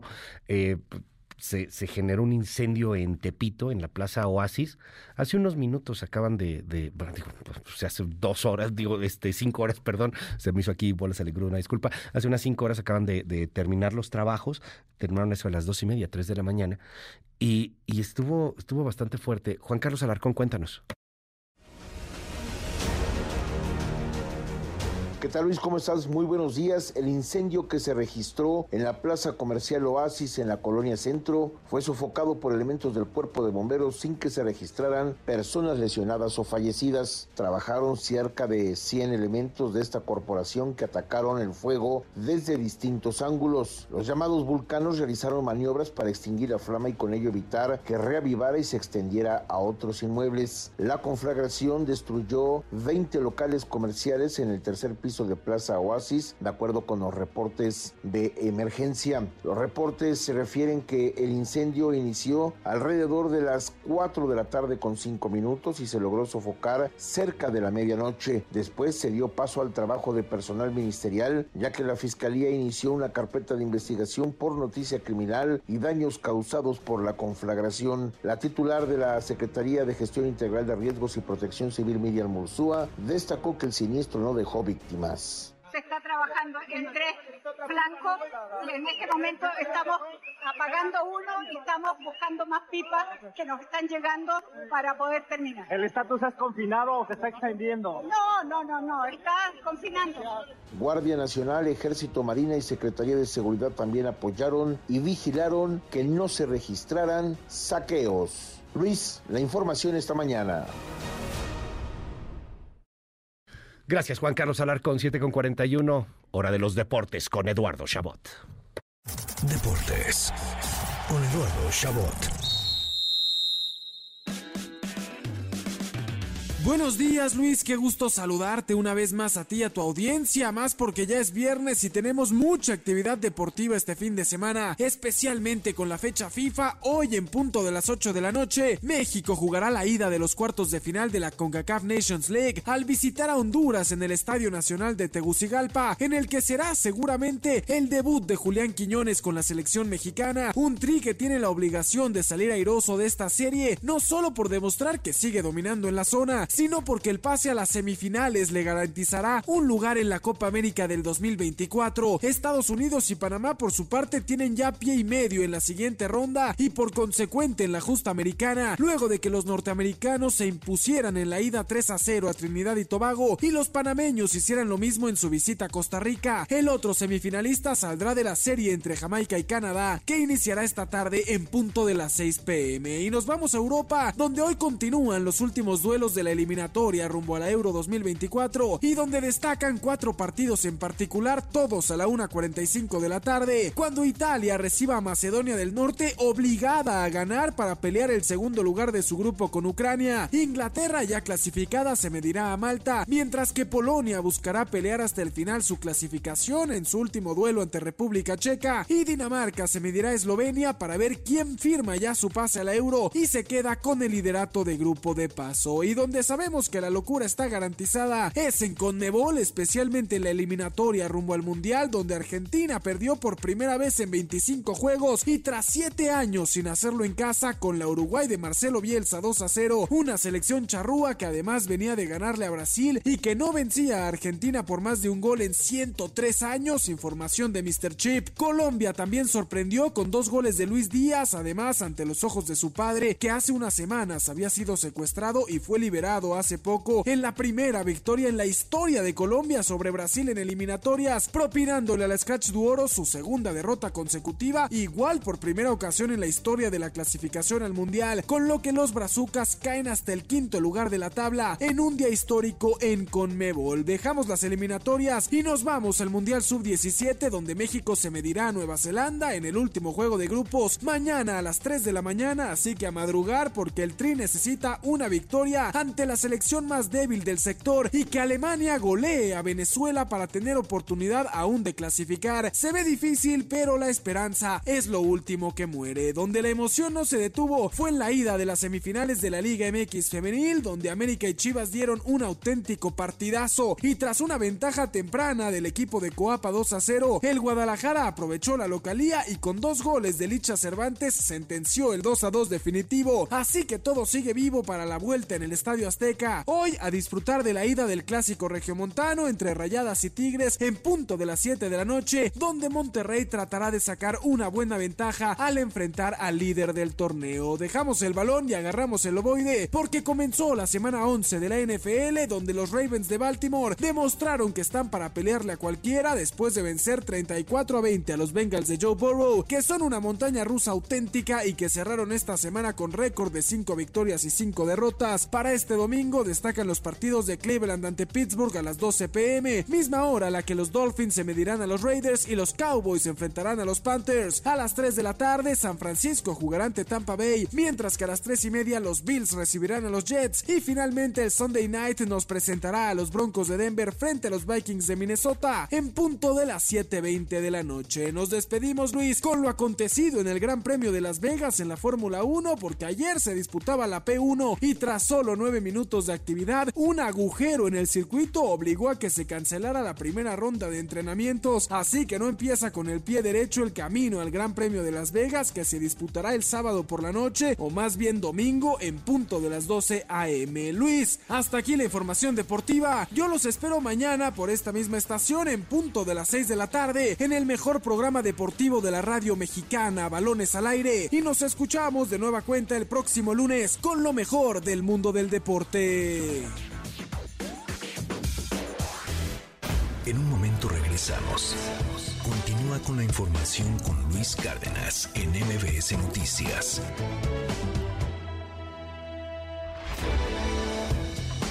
Ya estamos de regreso. MBS Noticias con Luis Cárdenas.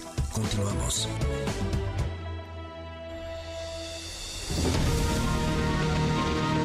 ¿Qué tal Luis? Buenos días a ti, buenos días también a nuestros amigos del auditorio. La secretaria de Economía Raquel Buenrostro reconoció la necesidad de modificar el decreto que otorga estímulos a las empresas para el llamado nearshoring. La funcionaria indicó que tal como está redactado puede ser considerado como violatorio del TEMEC, por lo que México pudiera verse sancionado por reglas implícitas en este acuerdo y es que Raquel Buenrostro señaló que en la corrección que se haga en conjunto con la Secretaría de Hacienda se podrían incluir a otros sectores y no solo a la maquila para hacer más amplio este beneficio, pero vamos a escuchar lo que dijo. Desde que salió el decreto, a mí me parece que sí hay que tener cuidado con la redacción. Estados Unidos está preocupado por la redacción y estamos por eso pensando en hacer una modificación y que la modificación incluso sirva pues, para ampliar el espectro, ¿no? Fomente también las nuevas inversiones y que no solo sea para maquila. Sí, así como está y por antecedentes, digamos, históricos, si ese tipo de denunciaciones en la norma las han hecho valer como discriminatorios y sí le ha dado la razón al aludido afectado, ¿no? Creo que sí hay que corregirlo, hay que cuidarlo. En el marco de su participación en el Foreign Nearshoring Talks organizado por el Centro Empresarial Coparmex Ciudad de México, la secretaria señaló que México es un país atractivo para la inversión, pues hay más de 100 mil millones de dólares de inversiones anunciados para los próximos dos o tres años. Incluso dijo el monto podría superarse. Y en anuncios tenemos identificado más o menos alrededor de 70 mil millones de dólares de empresas extranjeras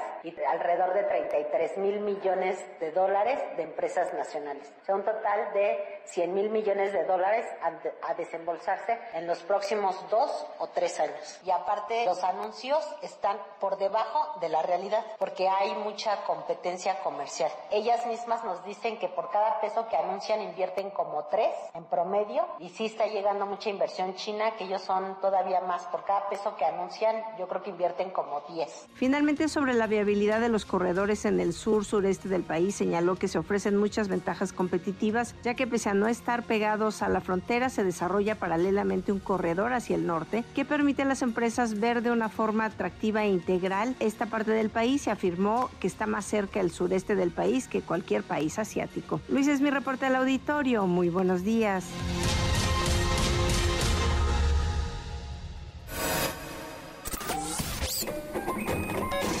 Economía y finanzas con Pedro Tello Villagrán.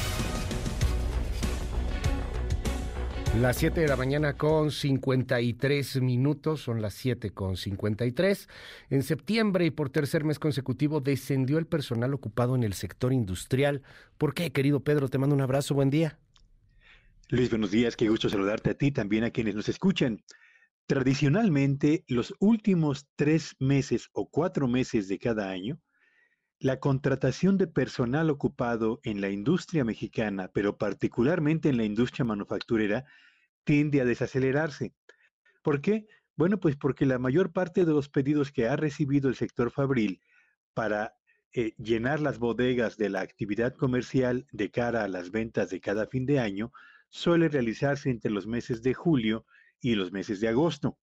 Así que a partir de septiembre, Luis, eh, comienza a descender la contratación de personal en la industria, a desacelerarse la contratación de personal en la industria manufacturera de cara finalmente al cierre de cada año. Sin embargo, en este 2023, y a diferencia de lo que acabo de señalar, por tercer mes consecutivo, ha retrocedido el total de trabajadores, obreros y empleados contratados en la industria manufacturera del país. Esto significa que en los meses de julio, agosto y septiembre se ha contratado menos personal del que se tenía contratado en el mismo periodo del año anterior. Pero no solamente estamos frente al tercer mes de retroceso consecutivo, sino frente a la caída 0.7% más pronunciada que se haya registrado para un mes de septiembre en los últimos años, justamente para la industria manufacturera de nuestro país. ¿Qué significa esto? Significa que seguramente la demanda de productos mexicanos o ensamblados en el territorio nacional que proviene de Estados Unidos, esa mantiene a la industria automotriz, a la industria electrónica, a la industria maquiladora y en general a todas las empresas que se dedican a la exportación directa o indirecta como proveedores de las primeras, con un ritmo de crecimiento en inversiones, al mismo tiempo en la contratación de personal y por supuesto en la generación de divisas que no parece ceder a lo largo de este año.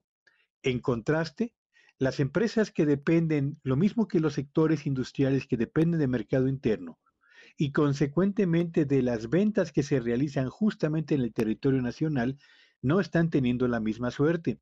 Basta revisar los datos más recientes de la ANTAD, la asociación que congrega las más importantes eh, cadenas comerciales del país, lo mismo que las ventas eh, al menudeo que reporta el INEGI o el desempeño del consumo privado con datos también del INEGI para darnos cuenta de que, a diferencia de otros años, en la segunda mitad de este 2023, la demanda de productos nacionales comienza a desacelerarse y ya se empieza a reflejar también en materia de empleo. Así que, cuidado, hay que cuidar el trabajo porque los datos que se presentan hoy en la industria manufacturera pueden ser al mismo tiempo el primer atisbo o el primer eslabón de una cadena de desaceleración que comenzará probablemente a manifestarse con mayor intensidad en el sector formal de la economía, Luis. Gracias, como siempre, querido Pedro. Te seguimos en tu red. ¿Cuál es?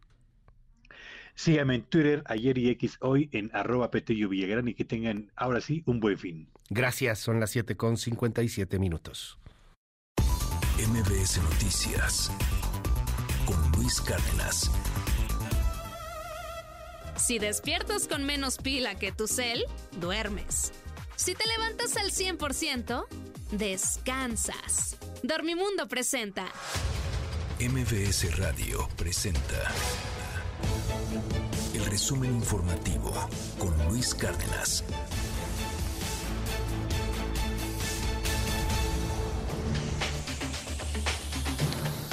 Diana Alcaraz, qué gusto saludarte, muy buenos días. Hola Luis, buenos días, buenos días a todos los que nos ven y nos escuchan y vamos con un resumen informativo porque será este viernes cuando tomará posesión de su cargo como nuevo rector de la Universidad Nacional Autónoma de México, el economista e historiador Leonardo Lomelí, en una ceremonia que se llevará a cabo a las 9 de la mañana en la antigua Escuela de Medicina en el Centro Histórico aquí en la Ciudad de México.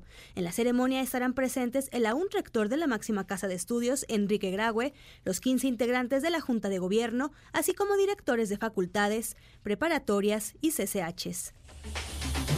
Y a tres semanas del devastador paso del huracán Otis por Acapulco, ciudadanos exhibieron en redes sociales a Ángel Vargas Rodríguez, secretario particular de la presidenta municipal Abelina López, por participar en los actos de rapiña que se llevaron a cabo en el puerto.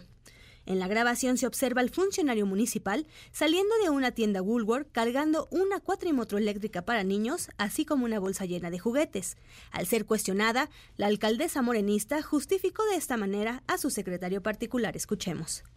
De hecho, eh, la seguridad se ha retomado, eso es, prioridad. Entiendo, quizás, eh, quizás de fuera nos vean feo cuando uno ve pues cosas de ciudadanos, tomar cosas que no son de ellos. Pero no es lo mismo el que te ve de afuera, el que vive, el que vive este momento. Entonces, yo le llamaría una cohesión social, una salida. Y luego del asesinato en Ciudad Juárez, Chihuahua, del fotoperiodista del Heraldo de Juárez, Ismael Villagómez, conocido como el Tiger, y quien recibió un disparo en el rostro, el director del diario José Ramón Ortiz señaló que el comunicador no había denunciado amenazas en su contra. Por este homicidio hay tres personas detenidas. De entrada les puedo decir también que eh, no tenemos nosotros aquí en el Heraldo de Juárez ningún indicio, ni teníamos ninguna noticia de parte del compañero Ismael Villagómez de que haya tenido alguna amenaza o, alguna situación que, pudiera relacionarse con este hecho. Te comento que por más de ocho horas, mujeres con cáncer procedentes de Michoacán bloquearon este jueves la entrada del Aeropuerto Internacional de la Ciudad de México para denunciar que dejaron de recibir quimioterapias, radioterapias y medicamentos. Tras la manifestación, autoridades del IMSS se reunieron con ellas y se comprometieron a atender sus demandas. Pues a mí me detectaron el cáncer de mama en el 2019. Desafortunadamente no tuve mis quimios completas. Este fue un batallar mi tratamiento. Este consistió de también 33 radiaciones, que era una clínica donde estaba ya muy antiguo el aparato. Nos quemó el y nos perforó el pulmón. Se descomponía constantemente, nos, nos dejaban el tratamiento a medias. Muchísimas gracias, Diana. Te seguimos en tu red. ¿Cuál gracias a ti, Luis. Me pueden encontrar en Twitter como Diana Alcaraz de. Gracias, Diana. Son las 8 de la mañana. Ya estamos de regreso. MBS Noticias con Luis Cárdenas. Continuamos. Primeras planas. El Universal. AMLO encarrilla trenes de pasajes a Fuerzas Armadas. Alista decreto para que concesionarias de transporte de carga ofrezcan este servicio y les dan dos meses para presentar plan. De lo contrario, Ejército y Marina se harán cargo. Milenio. Diseña IP y Gobierno un Acapulco antihuracanes. Los especialistas prevén que será la mayor reconstrucción en México, después de que Otis arrasó el puerto, con un monto de unos 270 mil millones de pesos. Reforma. Aprieta Godoy a panistas de CDMX. Indagan operadora de Taboada. Acusa Blanquiazul presión de fiscal para reelegirse en su cargo. Excelsior. México y China reforzarán lucha contra las drogas. Presidentes estrechan cooperación. Andrés Manuel López Obrador y Xi Jinping acordaron combatir el tráfico de precursores químicos para fabricar fentanilo, así como impulsar el comercio y las inversiones. Animal político. Fiscalía de la CDMX tiene una orden de aprehensión contra diputada del PAN por cártel inmobiliario. La jornada. China plantea llevar a otro nivel la relación con México. AMLO a Xi Jinping, urgente la lucha contra el fentanilo. El financiero. Entusiasma New Shoring, aunque impone desafíos. Llama sector privado a hacer frente a los retos de certeza jurídica, transición energía limpia y seguridad. El economista. Estados de la frontera norte del país registrarán la inflación más baja. Apreciación del peso frente al dólar, la principal razón.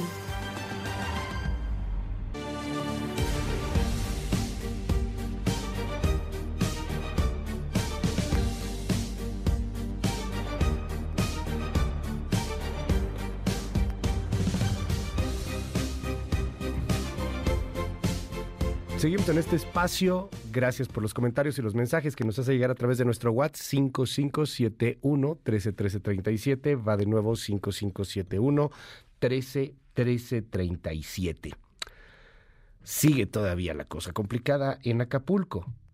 Ayer el comisario ejidal de la zona rural advirtió que hubo irregularidades en el censo de los afectados por el huracán Otis señaló pues que hay muchos que no van a recibir el apoyo por la simple y sencilla razón de que no fueron censados. Y usted sabe que ahora para que reciban apoyo pues tienen que haber sido censados por los servidores de la nación. Eduardo Guzmán. Buenos días, Luis. Te informo que el presidente del Comisariado de los Bienes Comunales de Cacahuatepec, Efraín Dorantes Vélez, reprochó que a más de tres semanas del impacto del huracán Otis en Acapulco, no todas las localidades de la zona rural fueron censadas por los servidores de la nación, como lo dispuso el presidente Andrés Manuel López Obrador. Señaló que alrededor de 46 comunidades, con un total de 7 mil comuneros, se quedaron en espera de ser registrados por los daños causados en viviendas con el paso de este fenómeno natural. Situación es de que varios compañeros comuneros perdieron su vivienda, perdieron el techo de su lámina de la cocina de la casa, perdieron colchones, refrigeradores, estufas y no han sido atendidos. Todavía hay comunidades como Cruces de Cacahuatepec, Garrapatas, El Cerrito, que no han sido, que no han ido los servidores de la nación a hacer el censo. Y a las que han ido eh, han sido irregulares porque no a toda la gente se censa. El representante Gidal Luis hizo un llamado al responsable de los programas sociales federales en Guerrero, Iván Hernández Díaz, a que ponga atención porque hubo muchas irregularidades en el censado, esto en virtud de que algunos servidores de la nación privilegiaron a familiares o a sus allegados. Hasta aquí el reporte.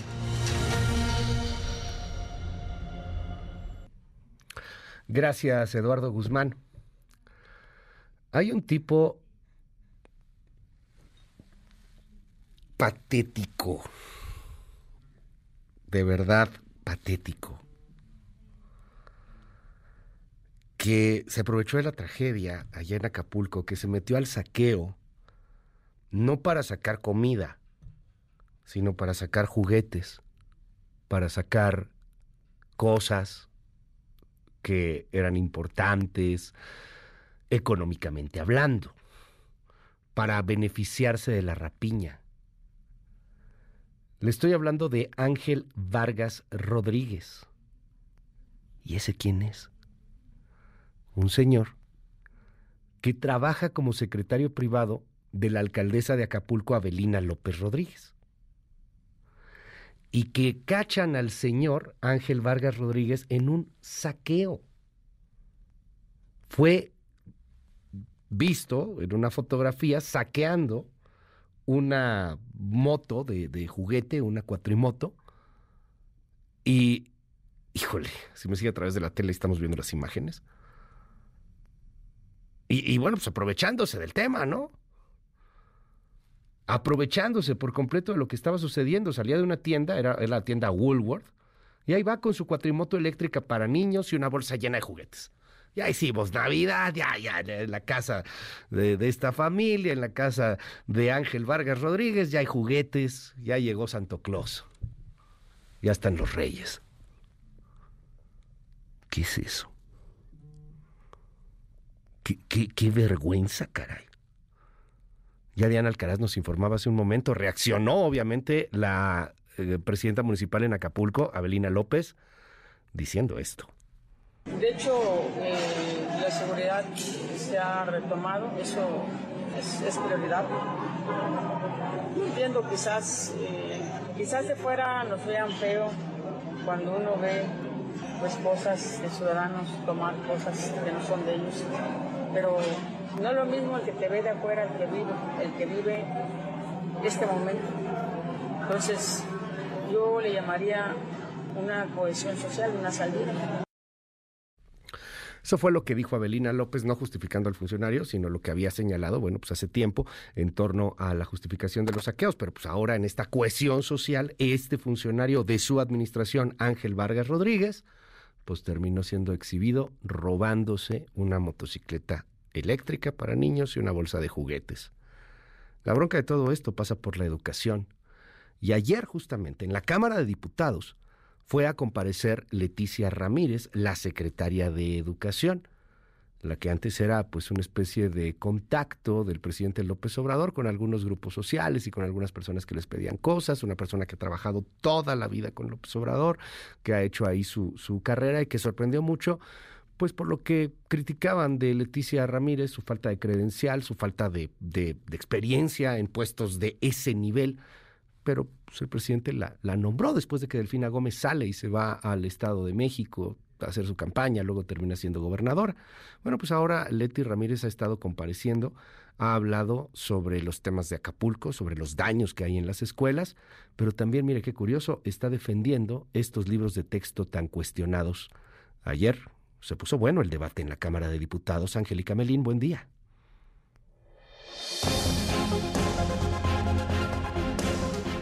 Luis, gusto saludarte. Muy buenos días. Desde el recinto parlamentario de San Lázaro, la titular de la Secretaría de Educación Pública, Leticia Ramírez, dio datos de cómo se encuentra la infraestructura educativa en el estado de Guerrero después del impacto del huracán Otis. Al comparecer en la Comisión de Educación de la Cámara de Diputados, aunque de inicio se limitó a señalar que algunas escuelas en las zonas impactadas por el fenómeno natural ya están abriendo sus puertas, tuvo que precisar la información que presentó porque legisladoras de oposición la cuestionaron y le reclamaron por mentir respecto al estado de los planteles en el territorio guerrerense. Obligada ante esas críticas, la secretaria Ramírez Amaya puntualizó la información que son 1.224 escuelas de básica, media superior y superior en los dos municipios con los que se ha estado trabajando, que es Acapulco y Coyuca de Benítez. Las escuelas todas tuvieron un nivel de afectación, pero las que han reportado las autoridades, directores y supervisores como que hay que ir a revisarlas porque tienen una afectación mayor, al día de hoy son 445 porque todos los días estamos trabajando en eso. También habló del tipo de afectaciones que tienen los colegios, en especial en Acapulco y Coyuca de Benítez. Hemos visitado casi 240, no, en total 370 escuelas ya se visitaron. ¿Qué tipo de daños son los que se han encontrado? Y eso decimos afortunadamente. Son casi todas las techumbres fueron lastimadas, las que tenían barda perimetral muy, muy endeble o con malla ciclónica, los árboles que quedaron sobre, la, sobre los patios de recreo, sobre algunos de los salones, ese tienen que, no se pueden quitar con las manos de varios que estén trabajando, sino se necesitan sierras, más. La titular de Educación tuvo una difícil comparecencia. No pudo esquivar los reclamos y exigencias de las legisladoras de oposición. La diputada priista Cintia López Castro le exigió que renuncie y le advirtió que la denunciaría penalmente por sobre el tema de las escuelas en Guerrero y por los libros de texto gratuitos con errores. Ante los señalamientos, la secretaria Ramírez Amaya no se quedó cruzada de brazos. Respondió a las críticas de la oposición que los temas educativos no se tratan con exabruptos ni a gritos. Luis, parte de lo que ocurrió en San Lázaro. Elín, hubo un momento en la comparecencia de ayer en donde la cosa se puso, se puso intensa. La diputada del PRI, Cintia López, le reclamó y le reclamó muy fuerte, quiero que escuchemos de nueva cuenta este audio, a la secretaria Leticia Ramírez. Le reclama fuerte no en mentadas de madre, no, no, no, no en, no en esta politiquería. Le reclama muy fuerte en el sentido de el contenido de los libros de texto. Porque Leticia Ramírez, la secretaria de Educación, dice que estos nuevos libros de texto van a ser atesorados, que, que son los mejores que se han hecho. Minimizan la cantidad de errores, pero escuche esta parte del debate ayer en diputados. Secretaria, 17 páginas de matemáticas. Secretaria, ¿no viene, no habla de geometría? Secretaria, destinan 10 páginas para pedirles a un niño de primaria hacer una maqueta representando el proceso de eyaculación que no hay ningún tipo de educación sexual. Están matando personas como la magistrada porque no hay educación sexual en este país, porque hay crímenes de odio y ustedes aquí están polarizando. Le piden a los maestros que en el salón de clases digan que si son opresores u oprimidos. Con los niños no, secretaria. Para que haya diálogo tiene que haber escucha. Y el tema educativo es algo que no podemos dejar a exabruptos o a gritos. Lo que tenemos que analizar como debe de ser. ¿Qué queremos? Cómo estamos trabajando, hay que escucharnos y son libros que tienen una gran calidad, no solamente en su contenido, sino en su forma de estar presentados. Son libros que vale la pena que todo mundo los atesore y que podamos reconocerlos como un verdadero avance. ¿Es un verdadero avance? Neta. O sea, estos libros sí, sí creen de corazón en la 4T, que van a ser atesorados, que estarán en esta galería de libros de texto que ha hecho el país, que son libros hermosos, los libros de texto mexicanos, que son libros galardonados, que son libros admirados, que son libros que siempre se han criticado cuando vienen algunos cambios, pero que siempre han tenido a los mejores pedagogos detrás, que siempre han tenido ilustradores, ¿Y qué tienen en común estos pedagogos, estos ilustradores, estos impresores, que, que, son bien raros? Que estas personas tienen esta mala costumbre de cobrar por su chamba. Y al gobierno de la 4T no le gusta pagar por la chamba. Seamos francos, ¿no? ¿Qué, pasó con los libros de texto? No le pagaron a los pedagogos, los ilustradores eran los que pues aceptaran un diplomita ahí, una cosilla, un cafecito, creo que ni eso. Ahí está el resultado. Errores garrafales. Los libros de texto ni se usan. Platíqueme usted si lo está usando su hijo. ¿Lo están usando? ¿En la escuela lo están usando? O la verdad es que pues ahí está el material y ay, muchas gracias al gobierno, esos los guardan y vámonos vamos a enseñar matemáticas de otra manera, no con los libros de texto, menos en este momento en donde hay internet, en donde hay tantas herramientas para poder salir adelante. Pero pues estaría padre que una de esas herramientas fueran los libros de texto, que dice la secretaria, van a ser atesorados. ¿En serio? ¿O serán más bien olvidados? Porque pues, muchas cosas van a cambiar, supongo, el siguiente sexenio, gane quien gane, ¿no? Y a mí se me hace que una de ellas va a ser este tema, el de los libros de texto, que salieron muy mal. Dice la secretaria Leticia Robles, que ella, Leticia Ramírez, perdón, que ella, eh, pues, pues es de la idea de, de, escuchar que en algo tan delicado como los libros de texto no, no se puede solo imponer como lo que impuso Max Arriaga como lo que hizo Max Arriaga en su momento, que, llamó a todos a los que nos gusta leer novelas, libros de no ficción, a los que de pronto nos tiramos con una tacita ahí de, café y nos ponemos a, leer nuestras novelas, somos culpables de esos placeres burgueses. Neta. ¿A poco sí hubo discusión para los libros de texto? Porque más bien parecía que lo estaban imponiendo. ¿Quién opinó en el tema de, señalar opresores y oprimidos? ¿Quién opinó en el tema de decir, desde muy chiquitos a los pequeños, que quien tiene dinero es malo y quien es pobre es bueno? ¿Quién, ganó la discusión y el argumento? ¿En qué mesa de debate? Para poder colocar la lucha de clases, y además de una manera tan reprobable tan sucia, tan lamentable. Neta hubo debate, en serio. En serio, vamos a atesorar estos libros de texto. Juzgue usted. Espero que no lo quiten todavía, ¿no? Pero en la página de CEP, de los libros de texto de la CEP, ahí están todos los libros de texto, desde el primerito que se hizo por ahí de los sesentas hasta el último, estos que están repartiendo. Y la verdad es que a mí me parece pues que dejan mucho que desear. Me dicen aquí en el WhatsApp, muchas comunidades me dicen, no, no utilizamos los libros de texto por ser polarizados y por ser muy malos, nos dicen aquí en el WhatsApp. Hola Luis, la verdad mis hijos no están usando los nuevos libros. Los maestros los obligan a llevarlos diario junto con los libros que sí usan. Imagínate la mochila, pobrecitos. Sí, me acordé ahorita de cuando te tenías que llevar todos los libros, ¿no? Este, a diario todos los libros, o a veces por el horario, pero pues sí tienes, pues que tienes que llevarlos. Esto se lo cuento, no, no voy a decir qué escuela, no voy a decir qué escuela, claro que no. Pero hay unas escuelas privadas que traen los libros y que pasa esto que me comenta señora, señor, porque de pronto hacen revisiones en la CEP así como que, ay, mira, llegamos, oiga, escuela privada, ¿sí está usando los libros de texto públicos? A ver, a ver, entonces por eso los traen. Aunque no los usan. Todos nos hacemos estúpidos, todos tenemos doble cara, no puedo creerlo a veces. Perdón, pero es que me brinca mucho. Eh, nos dicen aquí en el, en el WhatsApp, Tú solamente hablas pestes de los libros de textos, pero a ver cuando hables del cártel inmobiliario de los prianistas, ratas y de la Casa Roja, de la señora de las gelatinas.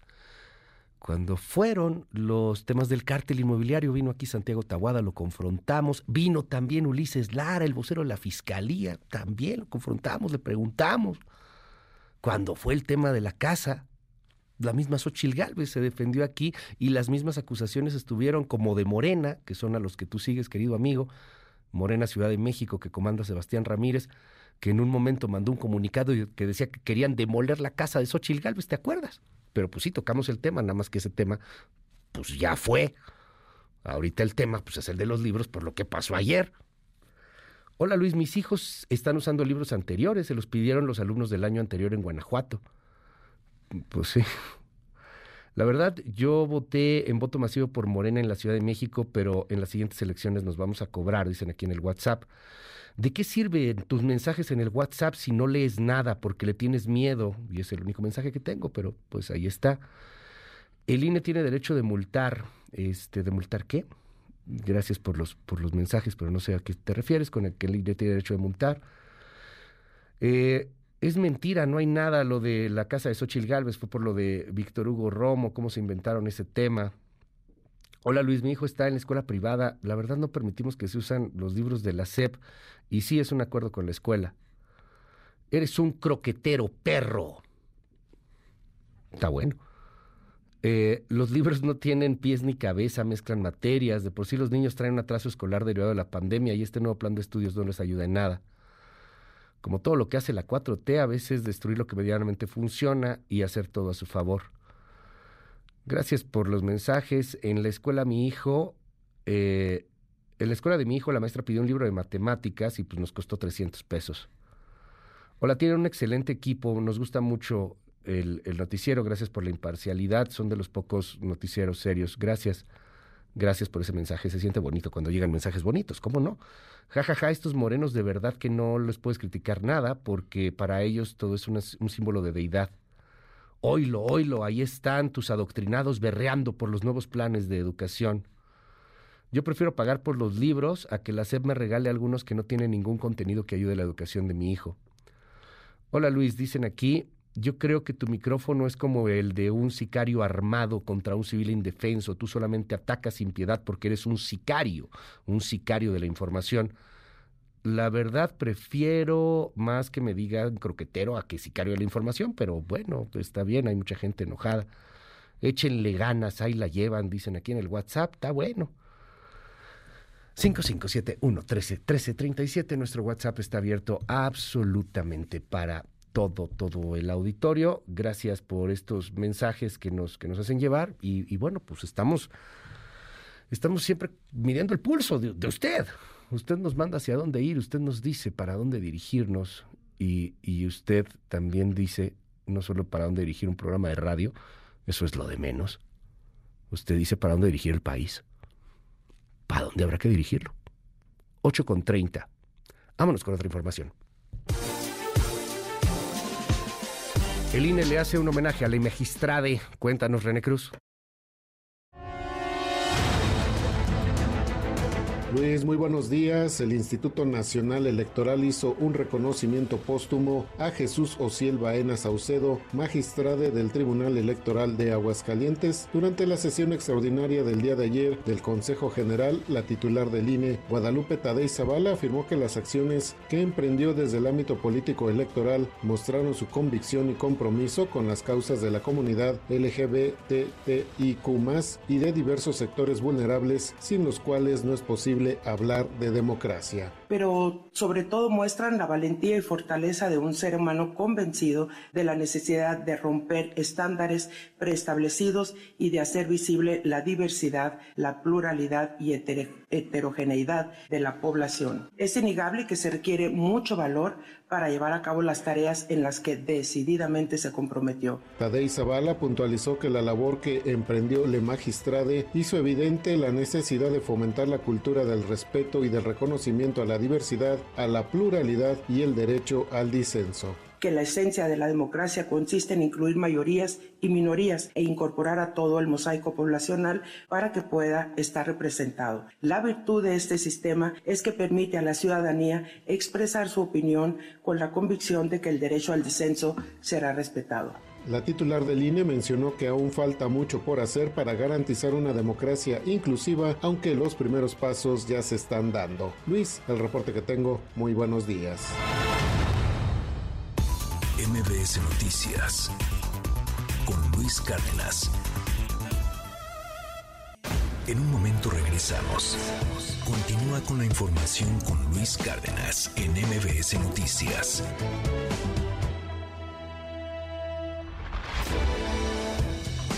Ya estamos de regreso. MBS Noticias con Luis Cárdenas. Continuamos.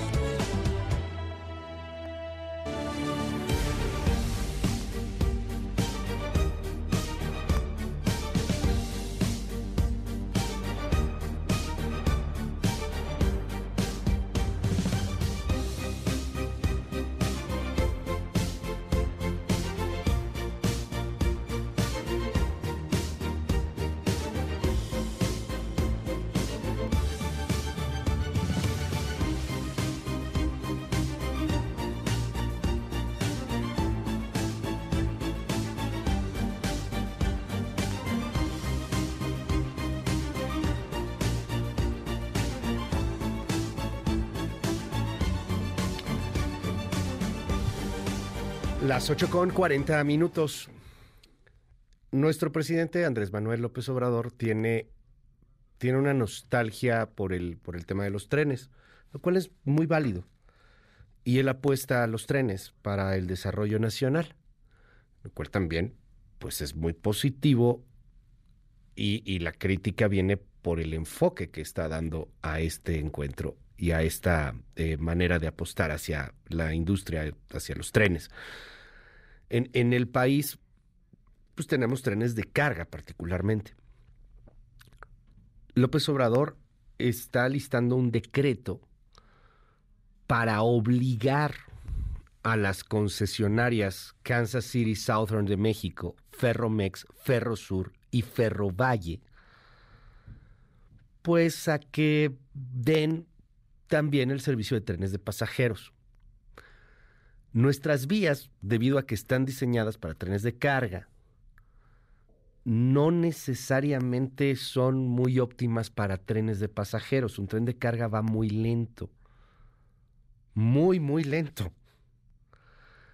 El país sería maravilloso que tuviera trenes de pasajeros que se tienen que construir en otras vías y en otras rutas, dicen algunos de los expertos, o utilizarlas de, alguna otra forma. Y es algo que tarda bastante Quiere el presidente López Obrador que haya siete rutas nuevas de trenes, que son las siguientes. Un tren México-Veracruz-Coatzacoalcos, un tren interurbano de Laifa a Pachuca, el tren México-Querétaro-León Aguascalientes, el tren Manzanillo-Colima-Guadalajara-Irapuato, el tren México-San Luis Potosí-Monterrey-Nuevo Laredo hacia el norte de la República. Sería bien bonito irte en tren a San Luis y luego irte a Monterrey o terminar en Nuevo Laredo, allá en Tamaulipas. El tren México-Querétaro, Guadalajara, Tepic, Mazatlán, Nogales. El tren Aguascalientes, Chihuahua, Ciudad Juárez. Hay muy poquitos trenes de pasajeros. Y, y los trenes de pasajeros son más bien turísticos. Por ejemplo, el del Chepe es hermoso. El del Chepe es bellísimo, pero es turístico. Eso es para darte una vuelta y obviamente que no es necesariamente productivo. Me refiero a que no es principalmente ese medio de transporte el que se utilizaría si quieres llegar de, manera más rápida. Eh, estos siete rutas de, de trenes están eh, pues propuestas en un decreto que todavía no se publica en el diario oficial, pero que se va a publicar en los próximos días, y que ha sido enviado el día de ayer a la Comisión Nacional de Mejora Regulatoria para su análisis. El anteproyecto del decreto pues señala que las empresas de trenes concesionadas deben de ofrecer el servicio de transporte de pasajeros.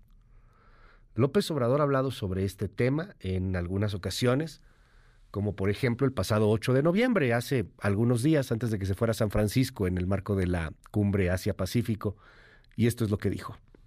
Yo quiero que para el 20 de noviembre se dé a conocer un decreto por el cual vamos a tomar la decisión de utilizar, convocando a los que tienen ahora las concesiones que entregó Ernesto Cedillo, convocándolos para que todas las vías de los ferrocarriles de México de carga puedan utilizarse, porque hay facultad legal para trenes de pasajeros más de 20 mil kilómetros de vías férreas. Vamos a darle primero la preferencia a quienes ya tienen las concesiones de trenes de carga para que en un tiempo razonable nos presenten un proyecto y se conviertan esas vías que se utilizan para trenes de carga, desde luego mediante su reparación, modernización, electrificación, porque nos va a ayudar mucho a enfrentar el problema de la contaminación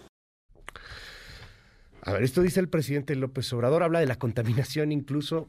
Es que la verdad los trenes que tenemos en México son de carga, son trenes muy lentos, muy, muy, muy lentos.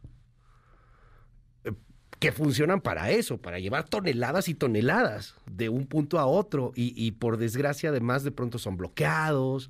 Y, y luego también las vías son dominadas por el crimen organizado. A mí en un país seguro y hermoso me gustaría tomar un tren, un tren rápido, como los que hay en Europa, sí, eso sí me encantaría, de México hacia Monterrey, hacia Nuevo Laredo. Pero en este México real, en el que tenemos hoy día, pues no tenemos esa capacidad de vías, no tenemos esos trenes tan rápidos. Es un proyecto totalmente distinto y que no va a llevar un sexenio si eso se quiere hacer. Tarda años, décadas. Pero bloquear los trenes, quitárselos a las empresas que lo tienen concesionado, pues de entrada anuncia y anticipa un conflicto legal impresionante. Las empresas se van a amparar y probablemente lo van a ganar. Y al rato, ¿quién cree que van a ser los malos? Las empresas. Le repito el nombre de las, de las concesionarias. Y va a ver que pronto estos nombres van a estar repitiéndose en la mañanera. Kansas City Southern de México, Ferromex, Ferrosur y Ferrovalle, de las principales, de las que tienen estas siete rutas concesionadas, y que el presidente quiere que sean utilizadas para trenes de pasajeros. Bueno, se amparan y todo eso, y luego, pues puede usar puede usar a los militares. ¿Qué cosa? Pues, ya tienen todo, hombre, el Maya. Puede usar a los militares. El decreto se va a publicar, o al menos el presidente así lo dije, lo dice, quiere hacerlo, ya veremos si, si se logra o no, el próximo lunes, en, medio del puente, porque ahorita mucha gente está en puente. Ya se fueron viernes, sábado, domingo, lunes. Muchos están en puente, o sea, además, uh, la sorpresa, ¿no? Para regresando de, del puente. Si no aceptan las concesiones, podrían ser entregadas a las Fuerzas Armadas. Y qué mensaje estamos dando, ¿no? Ay, hoy se publica mucho sobre este tema en el diario El Universal, en, La Jornada, en Excelsior, en todos los medios de comunicación. Es una de las notas principales que, insisto, pues es nota de puente, es información importantísima, pero que se está dando a conocer y que se quiere llevar a cabo, pues justamente la publicación de este decreto en el marco de este puente eh, vacacional. Me llama mucho la atención lo que le dijo al diario El Universal Humberto eh, Treviño, Humberto Treviño fue subsecretario de Transporte, quizá usted lo recordará. Y Humberto Treviño dice, el presidente tiene esta visión muy romántica del ferrocarril, pero el transporte es a muy baja velocidad, es subsidiado, terminaría por competir con líneas aéreas y de autobuses, es una muy mala idea. Pero lo que dice Alberto Nolasco, que es el fundador de una consultora que se llama Spiral, y que además él ha sido director de Bombardier, bueno, pues Alberto Nolasco dice técnicamente no es viable convertir las líneas de carga a líneas de pasajeros. tampoco se pueden usar las vías para ambos propósitos. Si usted ha tenido la oportunidad de viajar a otras partes del mundo y, se sube a un tren, pues verá que si es un tren de pasajeros, por lo regular es el de pasajeros y se acabó. Y hay otras vías que son los de carga.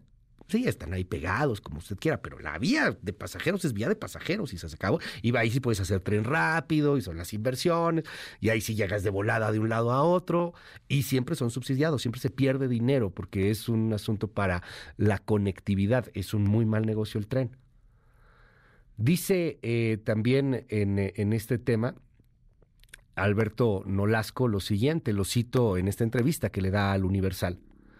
El problema es que estas rutas ya fueron otorgadas por una concesión federal y están respaldadas por la Constitución. Los concesionarios argumentarán que son de carga, por lo que meter a las Fuerzas Armadas que hacen todo menos defender la soberanía va a ser un problema que puede llegar a la Suprema Corte, porque estás afectando algo que ya se otorgó. Y además hay otro riesgo, y el riesgo es que se van a empantanar las quejas con litigios legales en el marco del Tratado México, Estados Unidos y Canadá, porque entre también algunas de las concesiones pues están eh, empresas extranjeras, como el caso de Canadian, ¿no? Agárrese para el siguiente martes. El lunes aquí estaremos y seguramente le informaremos si hay o no hay decreto publicado en el diario oficial de la Federación. Pero para el siguiente martes, vamos a ver cómo se pone la cosa. Ya que se regresó del puente, y que a lo mejor nos salen con que ya hay trenes de pasajeros por decreto presidencial. Agárrese cómo cerramos el año, a ver si no empezamos a ver a los soldados metidos ahí en las vías, que podría salir mal. 8 con 50 minutos y del México de los sueños al México real. Ayer asesinaron en Ciudad Juárez al Tiger, un fotoperiodista, al parecer lo digo con respeto, con cariño y con admiración para todo el gremio periodístico, para todos los chavos, chavas, gente trabajadora que está todos los días llevando la nota a medios, a, los medios locales, a los periódicos, a los portales y que de verdad la libran muy cañona. Eh, no, estaba, no estaba trabajando como fotoperiodista cuando lo mataron, estaba ubereando, estaba pues haciéndole ahí de taxi porque la situación de los compañeros es muy mala en muchos, muchos casos.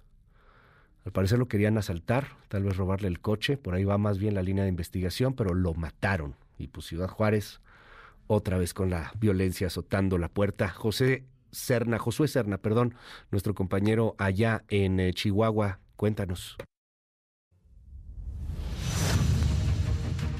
Luis, muy buenos días. Pues desafortunadamente el día de ayer el fotoperiodista Ismael Villagómez fue asesinado en Ciudad Juárez durante la madrugada cuando se desempeñaba como chofer para una plataforma digital. El homicidio ocurrió alrededor de las 02 horas de ayer y en las calles Sinaloa y del 57 de la colonia fronteriza en el norponiente de la ciudad, una de las zonas donde históricamente se han registrado un alto índice de asesinatos. Villagómez iba en su automóvil Hyundai de color gris cuando fue agredido aparentemente por el pasajero, señala una de las primeras versiones. De acuerdo con la Fiscalía de Chihuahua, se trabaja como principal línea de investigación sus actividades como chofer, pero no se descarta su labor como periodistas. Escuchemos al fiscal Zona Norte, Carlos Manuel Salas. No descartamos absolutamente nada, ningún indicio como dice acertadamente la compañera, el periodista es periodista las 24 horas, y en cualquier momento realizas trabajo periodístico, independientemente que se andas haciendo una función laboral. El Tiger, como se le apodaba a Ismael en el medio, se desempeñaba actualmente como fotógrafo del periódico local El Heraldo de Juárez. Versiones extraoficiales señalaron ayer mismo que fueron capturados tres presuntos responsables involucrados en el asesinato de Gómez y se espera que en las próximas horas la Fiscalía de Chihuahua lo oficialice y dé detalles del caso. Hasta aquí mi reporte.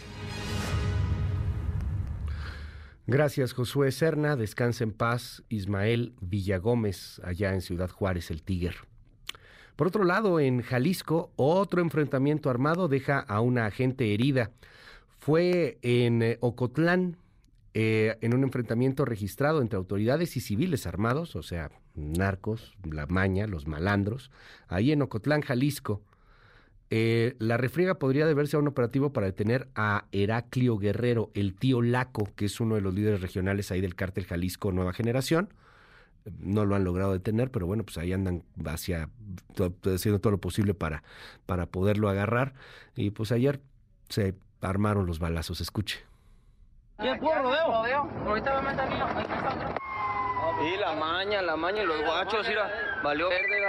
Eh, neta, métete, mejor métete porque mira, mira. Eh, métanse, mejor métanse, mejor métanse, métanse, métanse, métanse, métanse. Métanse, métanse. Métete, métete, métete para acá, métete. Vas a empezar a tirar, me verga. Aguas, aguas, aguas. Ahí van a pueblos. Las 8 con 53 minutos. En un momento regresamos. Continúa con la información con Luis Cárdenas en MBS Noticias.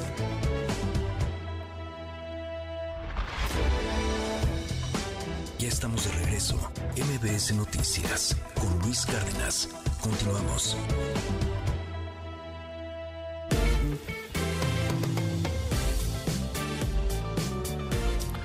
Citlali Sainz, ¿cómo estás? Muy buenos días. ¿Cómo van los mercados? Hola Luis, buenos días a ti, buenos días también a nuestros amigos del auditorio. Te comento que están operando mixtos los principales indicadores en los Estados Unidos. El Dow Jones Industrial pierde 0.03%, el Nasdaq está ganando apenas 0.09% y gana también el S&P BMW de la Bolsa Mexicana de Valores 0.17%, se cotiza en 52.560.08 unidades. En el mercado cambiario, el dólar en metanilla bancaria se compra en 16 pesos con 62 centavos, se vende en 17 pesos con 65, el euro se compra en 18 pesos con 44, se vende en 18 pesos con 99 centavos. El precio promedio del litro de gasolina magna, que es la que más se consume en la República Mexicana, se ubica en 22 pesos con 31 centavos. La rojo premium en promedio se compra en 24 pesos con 46. En la Ciudad de México, el precio por litro promedio de Magna es de 22 pesos con 89, mientras que la Premium en promedio se compra en 25 pesos con 7 centavos. Finalmente, Luis, la criptomoneda pierde 0.67% en este arranque de la jornada, se compra en 619.278 pesos por cada Bitcoin. Es mi reporte al auditorio. Como siempre, mil gracias, Itlali. Te mando un abrazo, buen día. Un abrazo, Luis, buenos días.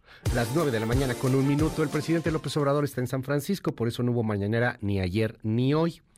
Eh, no, no es un presidente al que guste mucho salir, mucho menos este tipo de cumbres. Él no quería ir a la cumbre allá en San Francisco porque pues iba a estar ahí la presidenta de Perú, Dina Boluarte, y recordemos que el presidente pues siente que es una presidenta espuria, que le robó la presidencia a su amigo, su carnal, su, su compañero este, de lucha, Pedro Castillo, se enojó mucho el presidente cuando pasó eso, acusó López Obrador un golpe de Estado, dice que no se mete en, en las broncas de otros países, pero en Perú el López Obradorismo se ha metido hasta la cocina, cosa que ha molestado también a Dina Boluarte y a otros peruanos que son, digamos, pues más bien de derecha o de centro derecha, y pues la relación con el Perú, la verdad, está muy mal. La relación entre políticos, entre peruanos y mexicanos nos llevamos a todo dar pero entre políticos, pues están, están bastante malas cosas. Por eso no quería ir el presidente. De hecho, el pasado 9 de noviembre, o sea, hace prácticamente nada, López Obrador pues decía que, que iba a ir, pero pues que iba a tratar de evitar con todo la foto con Dina Boluarte. Recordemos. Tendremos por ahí la... Tengo aquí un problema con la comunicación. Ahí está ya. Ojalá y no tenga yo que tomarme la foto, no lo deseo, se lo digo así con todo mi cariño, mi buena fe. No quiero tomarme una foto con la presidenta del Perú, no, yo no voy a ir a buscarla para tomarme una foto. Bueno, eso fue lo que dijo el presidente López Obrador el 9 de noviembre, hace unos días. Al final sí se tuvo que sacar la foto con Dina Boluarte, sale de hecho ahí en segundo plano López Obrador, está ahí en la segunda fila, alejado de la presidenta del Perú. Ahora bien, también eh, López Obrador ayer pues, tuvo una reunión muy productiva con, o bueno, él dice, el gobierno dice que fue muy productiva, con Xi Jinping y con Justin Trudeau. Escuche usted lo que pasó con Xi Jinping. En los más de cinco años que usted, señor presidente, lleva a cargo, ha conducido al gobierno y al pueblo de México a avanzar con determinación y ha alcanzado importantes logros en el proceso de desarrollo nacional. Estoy dispuesto a trabajar con usted para continuar nuestra tradicional amistad de medio siglo y guiar las relaciones bilaterales hacia nuevos niveles. Recordemos que unos días antes Joe Biden y Xi Jinping se reunieron en algo que parece un acuerdo para estar en desacuerdo. Al final eh, bajan un poquito la tensión, pero pues continúa este asunto entre las dos potencias y entre los dos bloques económicos. Ha sido, ha sido muy interesante, ha sido eh, pues muy, muy activa esta cumbre y te saludo con muchísimo gusto, querido León Krause. Gracias por tomarme la llamada en esta mañana. ¿Qué opinión te merece todo esto? ¿Cómo ves la cumbre Asia-Pacífico y la presencia de López Obrador allá en los Estados Unidos? En un rato más se reúne con Biden, tengo entendido, León. Buen día. Pues Luis, lo primero que habría que decir es, imagínate qué pérdida sería para nuestro país, porque el presidente de México no es el presidente de sí mismo, es el presidente de México. Eh, ¿Qué pérdida eh, habría sido para México si el presidente decidiera no asistir a esta cumbre por sus diferencias personales con la presidenta del Perú? Eh, francamente hubiera sido una gran pérdida. Qué bueno que el presidente logró superar eso en su proceso eh, personal íntimo y eh, viajó a esta cumbre porque la reunión con Xi Jinping ha sido muy importante.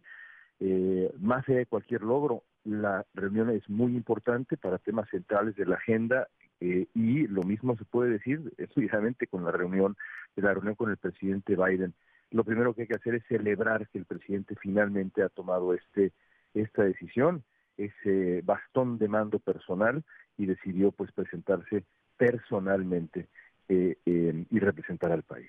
Qué bueno. Sí, qué bueno, porque de hecho estuvo a punto de, de no ir en algún momento, ¿no? O sea, por este asunto de que trae contra el Perú. La foto, es que la foto era importantísima, yo entiendo eh, que, que es más importante, en un momento parecía más importante si la foto o no la foto que los intereses de México con socios como Estados Unidos o China, pero qué bueno que dejamos de lado la foto para eh, pues para pensar en los intereses del del país y que se habló, por ejemplo, del fentanilo Luis, en donde China es un actor central. Ya lo dicen también los republicanos en Estados Unidos en los últimos debates, diciendo, bueno, sí, hemos hablado mucho de atacar México y mandar eh, eh, fuerzas especiales y drones y demás, pero bueno, ¿y qué, pasa con China? Qué bueno para México que se hable de China como un actor central en ese rompecabezas brutal, terrible, que es el fentanilo. Oye, dime algo, esta reunión que hubo entre Biden y Xi Jinping, creo que causó pues pues gran revuelo, muchos análisis que veo ahí en la en la prensa eh, internacional, particularmente en la prensa estadounidense y en la política. Hay quien le apuesta que bueno, se bajó un poco la tensión, hay otros que pues no tanto. ¿Cómo se está tomando en, en tanto en la sociedad, en los medios? ¿Qué lees tú de esta reunión previa a la que tuvo López Obrador con Xi Jinping? La importante, digamos, los dos grandotes hablando, ¿no? Estados Unidos y China, las palabras ahí de ambos y luego un Biden al que le preguntan, oiga, pero sigue siendo dictador, sí, sigue siendo dictador Xi Jinping. ¿Cómo lo ven?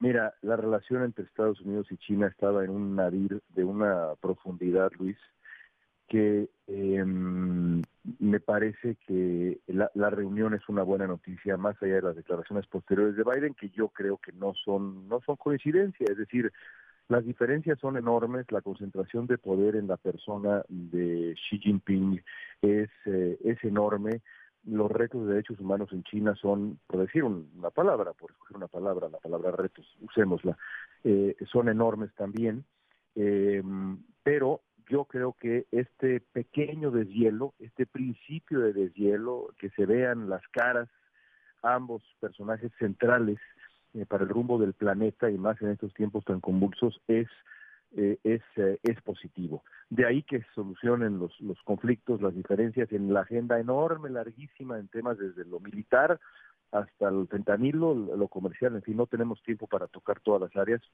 digamos, hay un trecho, pero creo que la, la lectura que debería imperar es, ha comenzado un, un principio de deshielo, y eso es una buena noticia, ¿no crees? Sí, por supuesto, digo, estaría súper interesante el asunto de que eh, pues empiece a volver la política del entendimiento a, sobre la política del antagonismo que hemos estado sufriendo durante tanto tiempo y que pues, ha causado tantas broncas, tantas, tantas bajas, incluso tanto tanto sorpresa de, de la pérdida de la decencia, como tú lo has señalado en muchas ocasiones, León. En un ratito se va a reunir el presidente con Biden y hay varios temas que están sobre la mesa. Entiendo que el fentanilo es de los más importantes. Entiendo también que, el de migración pues es, es clave. ¿Qué podríamos esperar? Habrá que ver, pero ¿qué, se tocará y, vendrán algunos acuerdos importantes? Pues mira, Luis, yo, yo te diría que eh, este, esta, esta reunión será un momento muy singular para ambos hombres uno enfrenta el ocaso de su presidencia eh, y, el otro también, pero con la posibilidad de regresar. Y creo yo que eh, eh, esa, esa, esa condición es fundamental para entender lo que debería hablarse en, esta, en esta cumbre, porque el fantasma del regreso de Donald Trump es un fantasma que México y Estados Unidos deben, deben ver a los ojos. Y, y no es por Trump, aquí de nuevo no es nada personal, es, eh, em, es, es las consecuencias de esa presidencia. Donald Trump ya advirtió con toda claridad, ya lo hizo su gente, con toda claridad cuáles son sus intenciones con México y la agenda bilateral en función de la seguridad bilateral, del eh, fentanilo, de la migración. Y lo que viene haría a la primera presidencia de Donald Trump parecer un juego de niños. Si eso no se comprende en función de la siguiente de la siguiente presidenta de México, quien sea esa persona, eh, o la siguiente presidencia de Estados Unidos, evidentemente me refiero a Trump, pues entonces no estamos entendiendo nada. Eh, eh, si gana Trump, la relación bilateral va a entrar en espiral por muchas razones.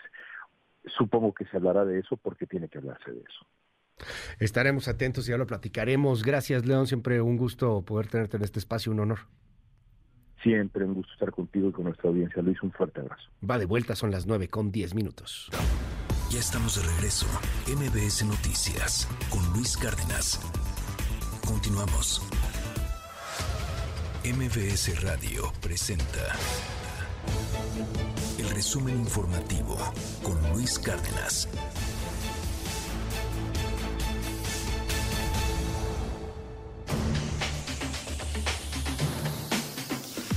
Diana Alcaraz, qué gusto saludarte, muy buenos días. Hola Luis, buenos días, buenos días a todos los que nos ven y nos escuchan y les comento que este viernes pues ya finalmente arrancó la edición número 13 del Buen Fin, el cual concluirá el próximo lunes 20 de noviembre. Su objetivo es generar derrama económica a través de descuentos generalizados para consumidores de bienes y servicios. El presidente de la Concanaco, Ertok Tejeda, fue quien realizó la primera compra en su natal León, Guanajuato, donde adquirió una cartera, un gorro de piel y una bolsa. El buen fin democratiza, democratiza la participación de todas las empresas. Muchas micro, muchas pequeñas empresas no pudieran participar por ningún motivo en un evento con esta, con esta magnitud de promoción. Entonces aquí cualquier empresa, el buen fin, el nombre del buen fin es de todos los mexicanos. El buen fin nace en una planación estratégica en la Concanaco Servitur en 2011 en donde se trata de contrarrestar un poquito el efecto de Black Friday en Estados Unidos y por por eso es por lo que nace el fin. El Registro Nacional de Personas Desaparecidas y No Localizadas de la Comisión Nacional de Búsqueda registra hasta este viernes 17 de noviembre un total de 113.264 personas reportadas como desaparecidas o no localizadas. Recordemos, Luis, que fue el pasado 13 de noviembre cuando el presidente López Obrador, quien ordenó depurar el padrón de desaparecidos en nuestro país, denunció que la ex titular de la comisión, Carla Quintana, buscaba afectar a su gobierno precisamente con el padrón que registraba 126.000 personas no localizadas. Vamos a tener ya concluido el censo, pienso que en un mes y vamos a informar para que se conozca la realidad, porque estoy yo convencido, puedo estar equivocado, por eso estamos buscando las pruebas, vamos a demostrar de que el censo no estaba bien manejado, el registro que se tenía, y que no era nada más ineficiencia, sino había una intención de afectar al gobierno que represento. Así de claro. Ya ven que no me gusta andarme con rodeos. La señora Carla y otros que estaban manejando esto forman parte de una organización supuestamente independiente, pero les puedo garantizar que de derecha. Y la Asociación Sindical de Pilotos Aviadores de México advirtió que el gobierno federal no debe permitir que la empresa Viva Aerobús utilice tripulaciones extranjeras en nuestro país, ya que esta medida es anticonstitucional. Recordemos, Luis, que la empresa anunció recientemente que la Agencia Federal de Aviación Civil le autorizó el arrendamiento de aeronaves extranjeras para cubrir sus operaciones, debido a que varios aviones de su flota se someterán a inspecciones preventivas y tendrán que quedarse en tierra. Es la voz de José Alonso, vocero de ASPA. Y a final de cuentas, pues imagínate que al rato traigan aviones con matrícula guatemalteca y lo vuelen los guatemaltecos o los salvadoreños o los colombianos o los que tú me digas, pues a final de cuentas, pues a lo mejor les sale más barato, no tienen obligaciones con la ley mexicana, con el Seguro Social, con el Infonavit, etcétera, etcétera, y pues les conviene más. Entonces lo que tratamos nosotros es de no permitir esa situación. Y finalmente, Luis, te comento que una inusitada protesta contra el presidente colombiano Gustavo Petro se registró este jueves en el Estadio Metropolitano de Barranquilla, donde el público asistente al partido de las eliminatorias al Mundial 2026 entre Colombia y Brasil pidió en coro la salida del mandatario, quien se encuentra, recordemos, en San Francisco, donde participa en la cumbre de la APEC.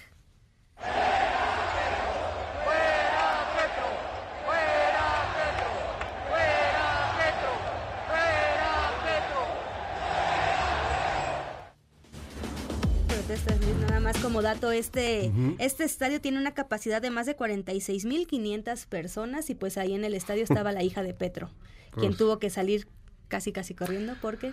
Fuera Petro. Fuera Petro. Exactamente. Gracias, Diana. ¿Te sigamos en tu red? Gracias a ti, Luis. Me pueden encontrar en Twitter como Diana Alcaraz de. 9 con 22. Cultura y espectáculos. MBS Noticias. Cultura y espectáculos.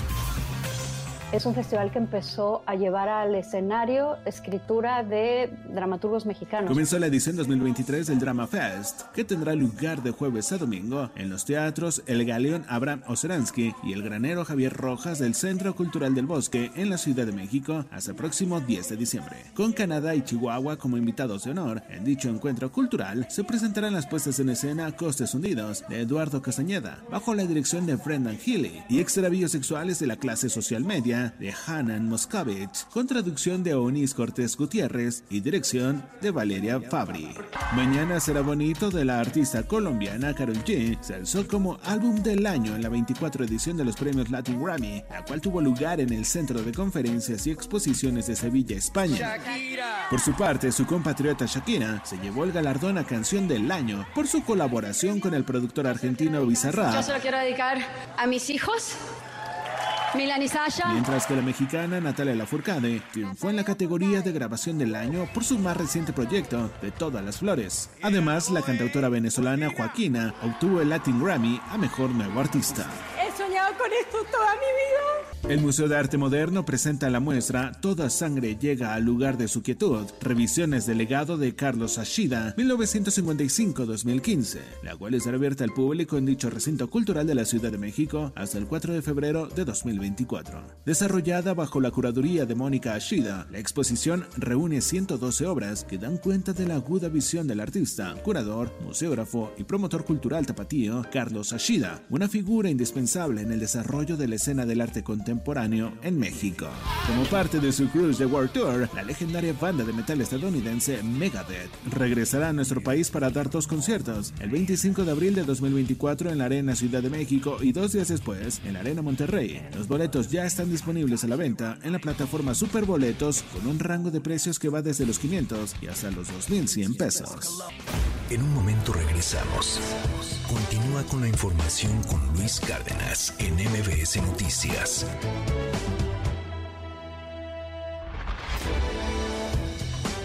Ya estamos de regreso. MBS Noticias con Luis Cárdenas. Continuamos. Central de Inteligencia Política presenta las tres columnas más destacadas del día. De Excelsior, con Yuridia Sierra, Xi, López Obrador y Joe. La cumbre entre los presidentes Biden, Xi Jinping y López Obrador genera expectativas globales. La rivalidad entre Estados Unidos y China define la geopolítica mundial, con la importancia estratégica de México en discusión. Se abordarán temas como el nearshoring, la crisis del fentanilo y el cambio climático. Esta es la importancia de la colaboración trilateral, pues puede y debe impulsar soluciones efectivas para desafíos globales.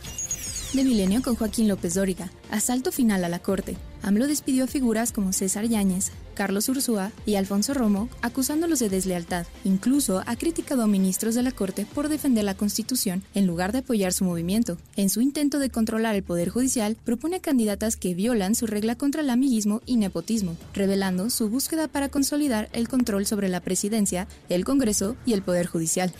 Finalmente de Excelsior con Pascal Beltrán del Río, quien marchará por Marilu y Jadiel en un país con 170.000 homicidios y 47.000 desapariciones en cinco años. Destaca el impactante caso de Marilu Galicia Hernández y su hijo Jadiel García, cuyos cuerpos fueron encontrados en una fosa clandestina en Jalapa. Este trágico episodio revela el horror que vive México con asesinatos crueles que demandan atención y justicia. Es deber de nuestros gobernantes evitar este tipo de situaciones. Con síntesis de Mariana Peralta, estas fueron las columnas del día. Síguenos en la cuenta de Twitter, mx-arma.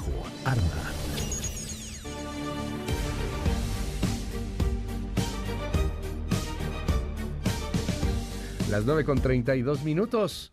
El buen fin, ¿ya tiene todo para el buen fin? Bueno, dice el presidente de la Canaco aquí en la Ciudad de México, José de Jesús Rodríguez Cárdenas, que la derrama económica de la Ciudad de México podría ser de 41 mil millones de pesos. A nivel nacional, la cifra es muchísimo más alta. Se habla de más de 100 mil millones de pesos.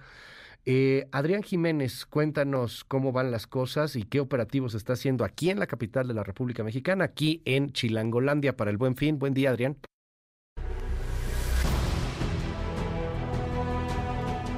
¿Qué tal? Buenos días, Luis. Te saludo con gusto igual que al auditorio con el objetivo de garantizar la seguridad de las personas que quieran aprovechar las ofertas y promociones de los comercios que participan en el Buen Fin. La Secretaría de Seguridad Ciudadana implementa un operativo en zonas comerciales, lugares de esparcimiento familiar, bancos, cajeros, centrales de autobuses y el Aeropuerto Internacional de la Ciudad de México. En el dispositivo participan 14.867 efectivos que están apoyados con 903 vehículos, 36 motocicletas, 5 grúas y un helicóptero del agrupamiento Cóndores, así lo anunció el secretario de Seguridad Ciudadana, Pablo Vázquez. A partir de las 5 horas del viernes 17 al lunes 20 de noviembre y hasta el término de las actividades comerciales de cada día, se implementará un dispositivo de seguridad y vialidad que incluyen los programas Policía de Transporte, Pasajero Seguro, Escudo Centro y Escudo Ciudad de México, para brindar tranquilidad a las personas que transiten por las calles, avenidas y centros de transferencia modal como Pantitlán, Indios Verdes, Instituto Politécnico Nacional, El Rosario, Martín Carrera y Santa Marta. El jefe de la Policía Capitalina agregó que a través de las cámaras del C5 habrá un monitoreo continuo para la detección de cualquier acto que altere el orden público o ponga en riesgo la seguridad de las personas. Asimismo, comentó que para regular el tránsito vehicular, la Subsecretaría de Control de Tránsito mantendrá un monitoreo constante de cámaras de videovigilancia y se apoyará en los uniformados para agilizar el tránsito. En tanto, el jefe de gobierno Martí Batres destacó que la ciudad llega con una buena capacidad de consumo, por lo que llamó a los capitalinos a participar en el Buen Fin para activar, dijo,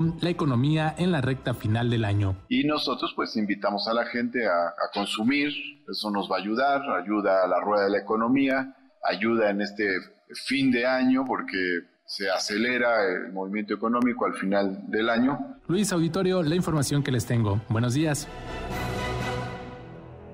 Gracias, Adrián. 9 con 35 minutos. Las recomendaciones para este buen fin. Adrián Díaz, qué gusto saludarte. ¿Cómo estás? Muy bien, amigo. Feliz. ¿Qué nos compramos en el buen fin? Nada. Ah, ¿Cómo eres? ¿Qué eres así? Aquí ya dejando la tarjeta de crédito, ya. Amigo, oficialmente ya me puse el traje de Grinch Porque no, te lo quitaste? bueno, bueno, lo mandé a la tintorería y ya lo, cambié, ¿no? ¿Cómo ves el buen fin? O sea, sí hay buenas ofertas, no hay buenas. Yo la verdad, lo que he revisado, desde la semana pasada hasta hace apenas una hora, la verdad es que no encuentro buenas ofertas. No hay así. No, hay. Mira, puse en alertas en las tiendas online eh, dos computadoras porque mis hijos para el año que entra ya van a necesitar computadoras. Estaban aproximadamente entre 7 mil y 9 mil pesos. Una 7 mil y otra 9 mil. La de 7 mil era para el niño más pequeño, la de 9 mil era para el niño más grande, que supuestamente ya quiere empezar algo de diseño, por eso cuesta un poquito más. En la mañana los revisé y están exactamente igual. No ¿Ah, tienen, sí? no tienen un solo, una sola pizca de descuento. ¿Más meses sin intereses? Meses sin intereses que también estaban hace un tiempo, ¿no? Que como para qué, si todo el tiempo están los meses sin intereses. Es que lo que te iba a decir, o sea, porque ya, ya no es un gancho el meses sin intereses. No? no, no, no. es un gancho, pero la gente lo sigue utilizando para sobreendeudarse, que eso es importante. ¿Cuánto puedes endeudarte? Yo calculo que puedes, más o menos, el 20% de lo que tú ganas. 20%. 20%. He escuchado unos que dicen que 30, 30 que ese ya es como el límite. Eso ya es el límite, pero mira, dependiendo también de cómo estás tú con tu, con tu finanza personal. Incluso hay personas que todavía están pagando artículos que compraron en el buen fin del año pasado, ¿no? Y quieren volver a comprar ahorita, se van a sobreendeudar. Primer consejo, Luis, acaba de pagar tus deudas. Ok. ¿No? Dale liquidez a tu tarjeta de crédito. Respira para que puedas tener justamente capacidad de pago durante el, próximo buen fin. Es más, mira, las ventas especiales están todo el año. ¿No? Entonces yo no entiendo a la gente que de verdad se desespera y se vuelve loca, que dice, es que si no aprovecho ahorita, ¿cuándo? Pues cuando venga la venta especial de Navidad, cuando venga la venta especial de liquidación, cuando venga la venta especial de es que todo. el clavo, somos consumidores en México bien mediocres. Claro. O sea, el, consumidor gringo es el rey. Y el Black Friday es el Black Friday. Es el Black Friday. La computadora de 5 mil pesos que me decías, o de 7 mil pesos, perdón, allá sí te la dan en 4 mil. Claro. Y se pelean, y, o ahora en línea, limitado a 10 piezas, no sé. O sea, sí hay allá una exigencia del consumidor de que el Black Friday es una fregonería, ¿no? Y aquí, pues tienes razón, el Buen Fin parece nada más otro, de pronto otra temporada. Mira, a mí que me perdonen de verdad, pero el Buen Fin parece las ofertas de las pantallas. ¿Por qué fregados tantas no sé, No sé por qué las pantallas. Todo el tiempo quieren comprar pantallas. Todo, todo se centra en las pantallas y algunos gadgets, ¿no? Entonces, de verdad, la gente tiene que reflexionar y empezar a decir, a ver, ¿por qué necesito comprar esta pantalla o por qué necesito comprar este celular o por qué necesito comprar esta tableta, ¿no? El buen fin no nada más son gadgets, también puede haber ofertas muy buenas, Luis, para comprar seguros. Usted te iba a preguntar, ¿y cómo las has visto? Ahí, ahí están, ahí, están haciendo un buen esfuerzo las aseguradoras, están teniendo buenas promociones. He visto por ahí eh, dos pólizas o dos productos de seguros de gastos médicos mayores, ¿no? Hasta con el 30-35% de descuento. Es muy bueno. Obviamente hay que preguntar muy bien los términos y las condiciones para adquirir una póliza. Lo que les recomiendo es que si quieren comprar este, este tipo de servicios como pólizas de seguros, como este alguna algún servicio de, de, hotelería, por ejemplo, hospedaje, boletos de avión, pregunten bien los términos y condiciones. claro. ¿No? O sea, no lo compren a la primera. Hablen a la aerolínea, pregunten los términos y condiciones y después hagan la compra. ¿Viajes estás viendo descuentos? Viajes, 15%, 20%. la verdad es que mediocrones, ¿no? La verdad, de medio pelo, nada que tenga que ver con algo que digas, wow, quiero volar a Europa, este es el, momento. No lo veo, la verdad es que no veo buenos, buenos. Yo vi uno ahí, pero ya que me metí, la neta te cobraba, estaba barato, pero te voy a decir la aerolínea, ¿no? Porque pues, patrocínanos aerolínea, si quieres que digamos la aerolínea. Pero eh, estaba en seis mil pesos a España, así que lo vendía.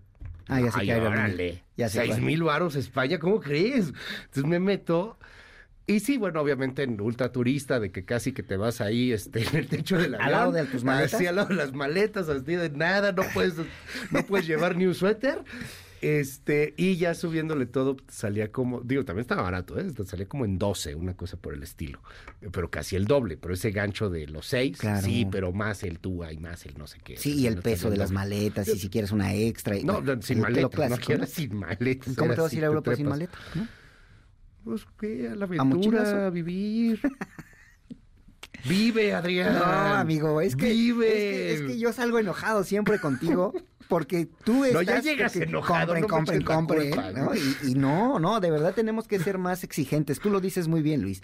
Hay que ser exigentes como consumidores y hay que evitar justamente, yo no estoy diciendo que no compren, sino tenemos que exigir mejores, mejor calidad de ofertas, ¿sabes? Porque la verdad es que todos los años es lo mismo. Todos los años no pasamos de un 15, de un 20%, están las pantallas que, se, están en liquidación porque vienen las nuevas generaciones de pantallas, está la ropa que no pasa del 10%. Que tú tienes un tip brutal de la ropa. Ah, sí, claro. este. No compres ropa en, en Navidad, no compres ropa en diciembre. Compra ropa entre el 5 y el 15 de enero. Y la vas a encontrar. Y la, vas a encontrar. O muchísimo más abajo. Muchísimo más rebajada que de la mitad. ¿Por qué? Porque justamente ahí ya se acabó toda la temporada alta. La temporada más baja para las tiendas departamentales es enero. Porque todo el mundo está gastado. ¿Quieres tener un buen fin? Yo, yo les paso ese tip que es la que aprendí de ti, además. Mejor tener un buen inicio. Exacto. O sea, si te, si te aguantas ahorita y le calculas, Luego en enero las ofertas sí son ofertas. Y son muy buenas. Ajá, y hasta de pantallas y esas cosas. ¿eh? Ahí sí luego las ves a la mitad y, y, ves así los dos por unos y ves cosas bien cañonas porque pues en enero no hay venta. Exacto. Se empiezan a sacar y a sacar y a sacar. En Estados Unidos es mucho el tema de que no, pues en enero ya ni tenemos mercancía, ¿no? Ya casi no hay. Pero aquí sí hay. no, ah, aquí a mí, siempre, me ha tocado que hay un buen en enero. Claro. Y te encuentras unas ofertototas. Sí, de hecho, pantalones, camisas, vestidos, zapatos, Cuando todo el mundo anda en la cuesta de enero. Exacto. Tú tienes lana.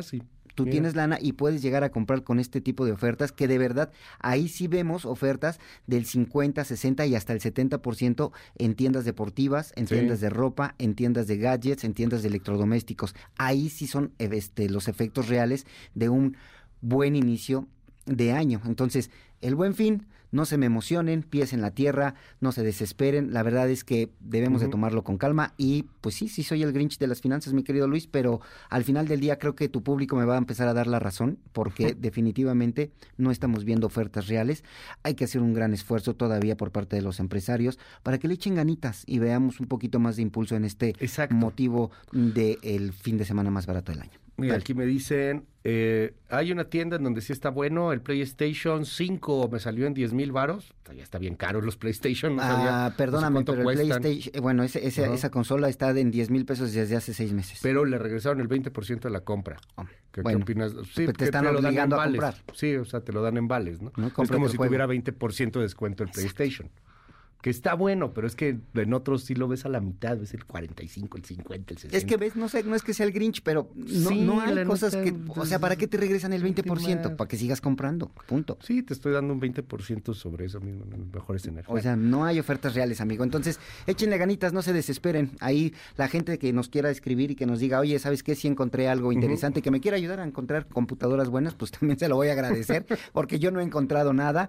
Y entonces, pues básicamente rapidito, para que nos empecemos a poner los pies en la tierra, amigo.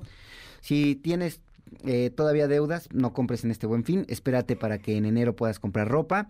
Si en estos momentos estás con deudas, primero liquida tus deudas. Créeme que empezando el 2024 es muy reconfortante empezar sin deudas o con la menor cantidad de deudas para que puedas tener liquidez. Y por supuesto, si vas a hacer compras a través de las tiendas en línea, hazlo con las tarjetas digitales de las aplicaciones bancarias para que puedas asegurar que no te vayan a robar tus datos. Gracias, es Adrián Díaz. ¿Tus redes? Finanzas Personales a la Carta, Facebook, Twitter, Instagram, canal de YouTube. A todas las redes le damos, mi querido Luis, hasta el TikTok. Así que ahí nos pueden encontrar en Finanzas Personales a la Carta.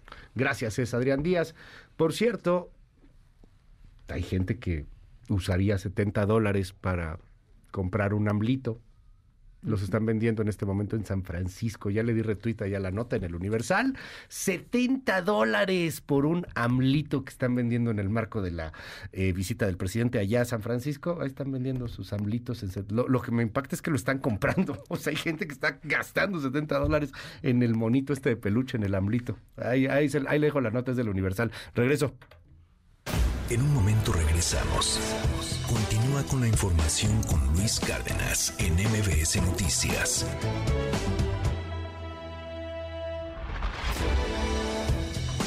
Ya estamos de regreso. MBS Noticias con Luis Cárdenas. Continuamos. Series con Javier Ibarreche. ¿Qué tal Luis? Muy buen día. Em, hoy quiero recomendar una serie que yo pensé iba a ser solamente para fans del fútbol, pero no podría estar más equivocado y está ideal para verse además en una sentada. Hoy les quiero recomendar el documental que sacó Netflix sobre David Beckham va de lo siguiente. Eh, bueno, para poner en contexto a la gente que por alguna extraña razón no sepa quién es, pero antes de que existieran Messi o Ronaldo, hablando ni siquiera de calidad futbolística, sino de poder mediático, existió David Beckham. Desde joven soñó con jugar para el Manchester United, un gol de más de media cancha lo colocó en el camino para volverse una leyenda, eventualmente se casó con Victoria Beckham, no con Posh Spice, una de las Spice Girls, y para finales de los 90, principios de los 2000, Beckham era una de las personas más famosas del planeta y él y Victoria como pareja eran realeza mediática. Lo que vemos en este documental de cuatro capítulos es la carrera de este icónico personaje, tanto su carrera de futbolista pasando por el Manchester United, por el Real Madrid a llegar al LA Galaxy, como su evolución al icono pop que definió a toda una generación.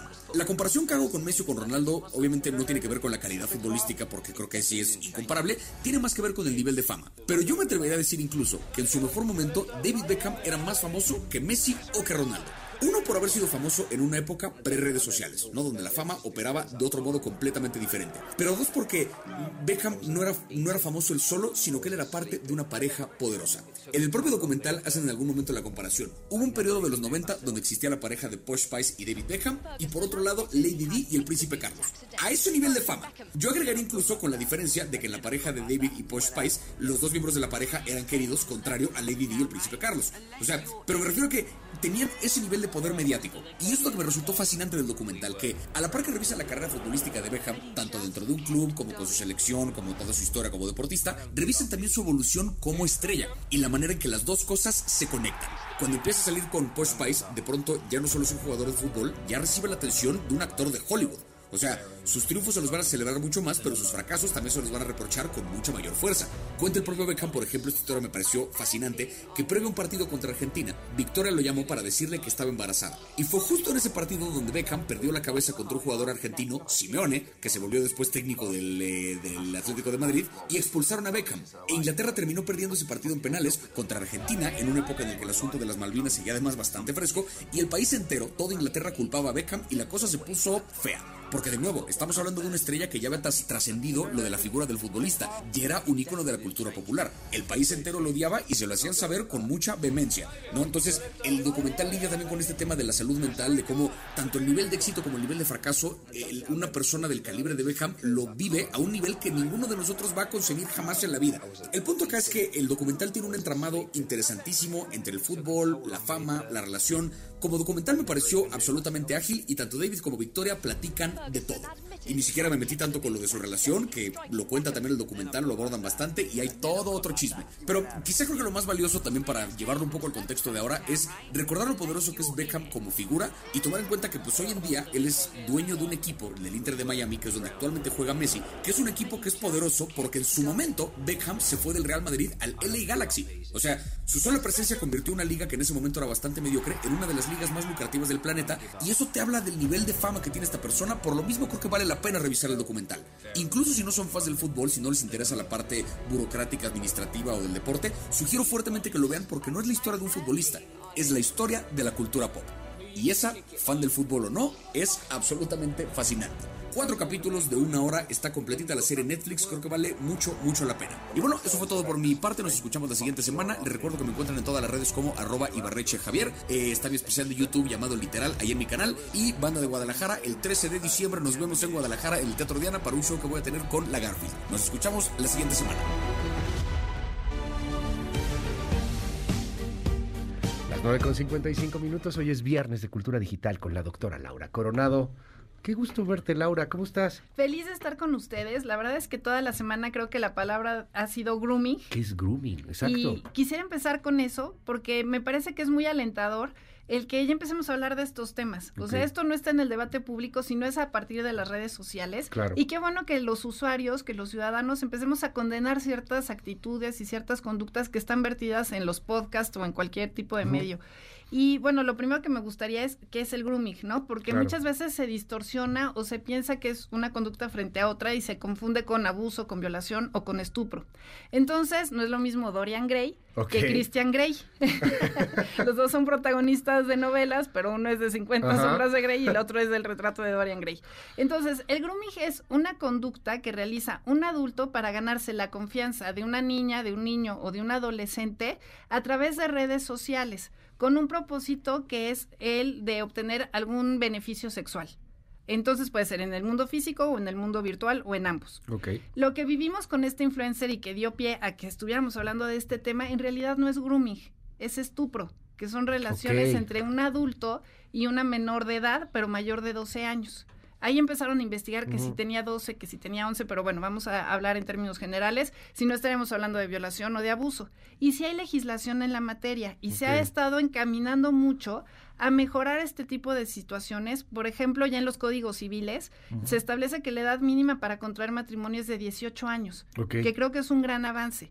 Y esto es porque antes se permitía que fueran entre menores de 14 y 16 y se normalizaban y ciertas si tenías relaciones sexuales y te casabas no había bronca, ¿no? Que era una figura muy romántica que era la del rapto. Ajá. Pero cuando tú lo ves, no con los lentes del siglo XIX o principios del siglo XX. Está cañón que sigamos teniendo esa ley. Si no lo ves como si Jorge Negrete me raptaba, qué padre, ¿no? Ajá. Pero ahora estás hablando de un secuestro. Claro. Y que la sanción sería casarte con tu secuestrador. Así es. Entonces, e, es, es una evolución la que hemos tenido y qué bueno que hablamos de estos temas. Y creo que sí es importante pues distinguir conceptualmente y que si hay legislación, el grooming como tal no está sancionado, o sea, no es un tipo penal, pero sí tenemos esquemas para perseguirlo y aquí, ojo, legisladores marquen al ser un 800 Laura y deberíamos de tipificarlo. Oye, en tu libro, Familias Enredadas, platicas mucho de estos temas, el cuidado para los chavitos, el cuidado para los niños, porque luego los dejas ahí con la niñera digital, como le llamas a la, a la tablet, al celular. Eh, ¿Qué hacer? O sea, ¿qué, ¿qué, le recomiendas a los papás? Pues para estar al pendiente y que no vayan a ser sus hijos víctimas de algo así. De ahí te va. Les traje no el decálogo, pero sí los cinco puntos como más importantes. Si quieres te los enumero, porque sí, me gustaría así que como enumerarlos y después si quieres abordamos uno o todos.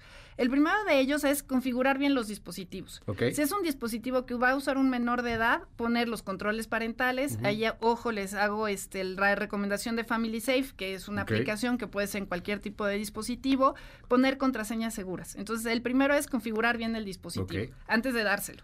Si ya se lo diste, bueno, pues lo requisas, lo arreglas y se lo vuelves a dar.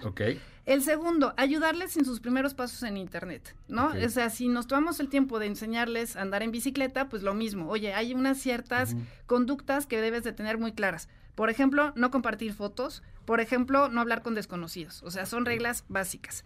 El tercero es enseñarles a actuar. O sea, una vez que tú ya sabes que estás en el mundo digital, que no recibas premios, que no le des clics a enlaces que no conoces, o sea, cosas muy puntuales, que sepas cómo bloquear, cómo reportar y que pidas ayuda. O sea, esas son reglas como muy básicas.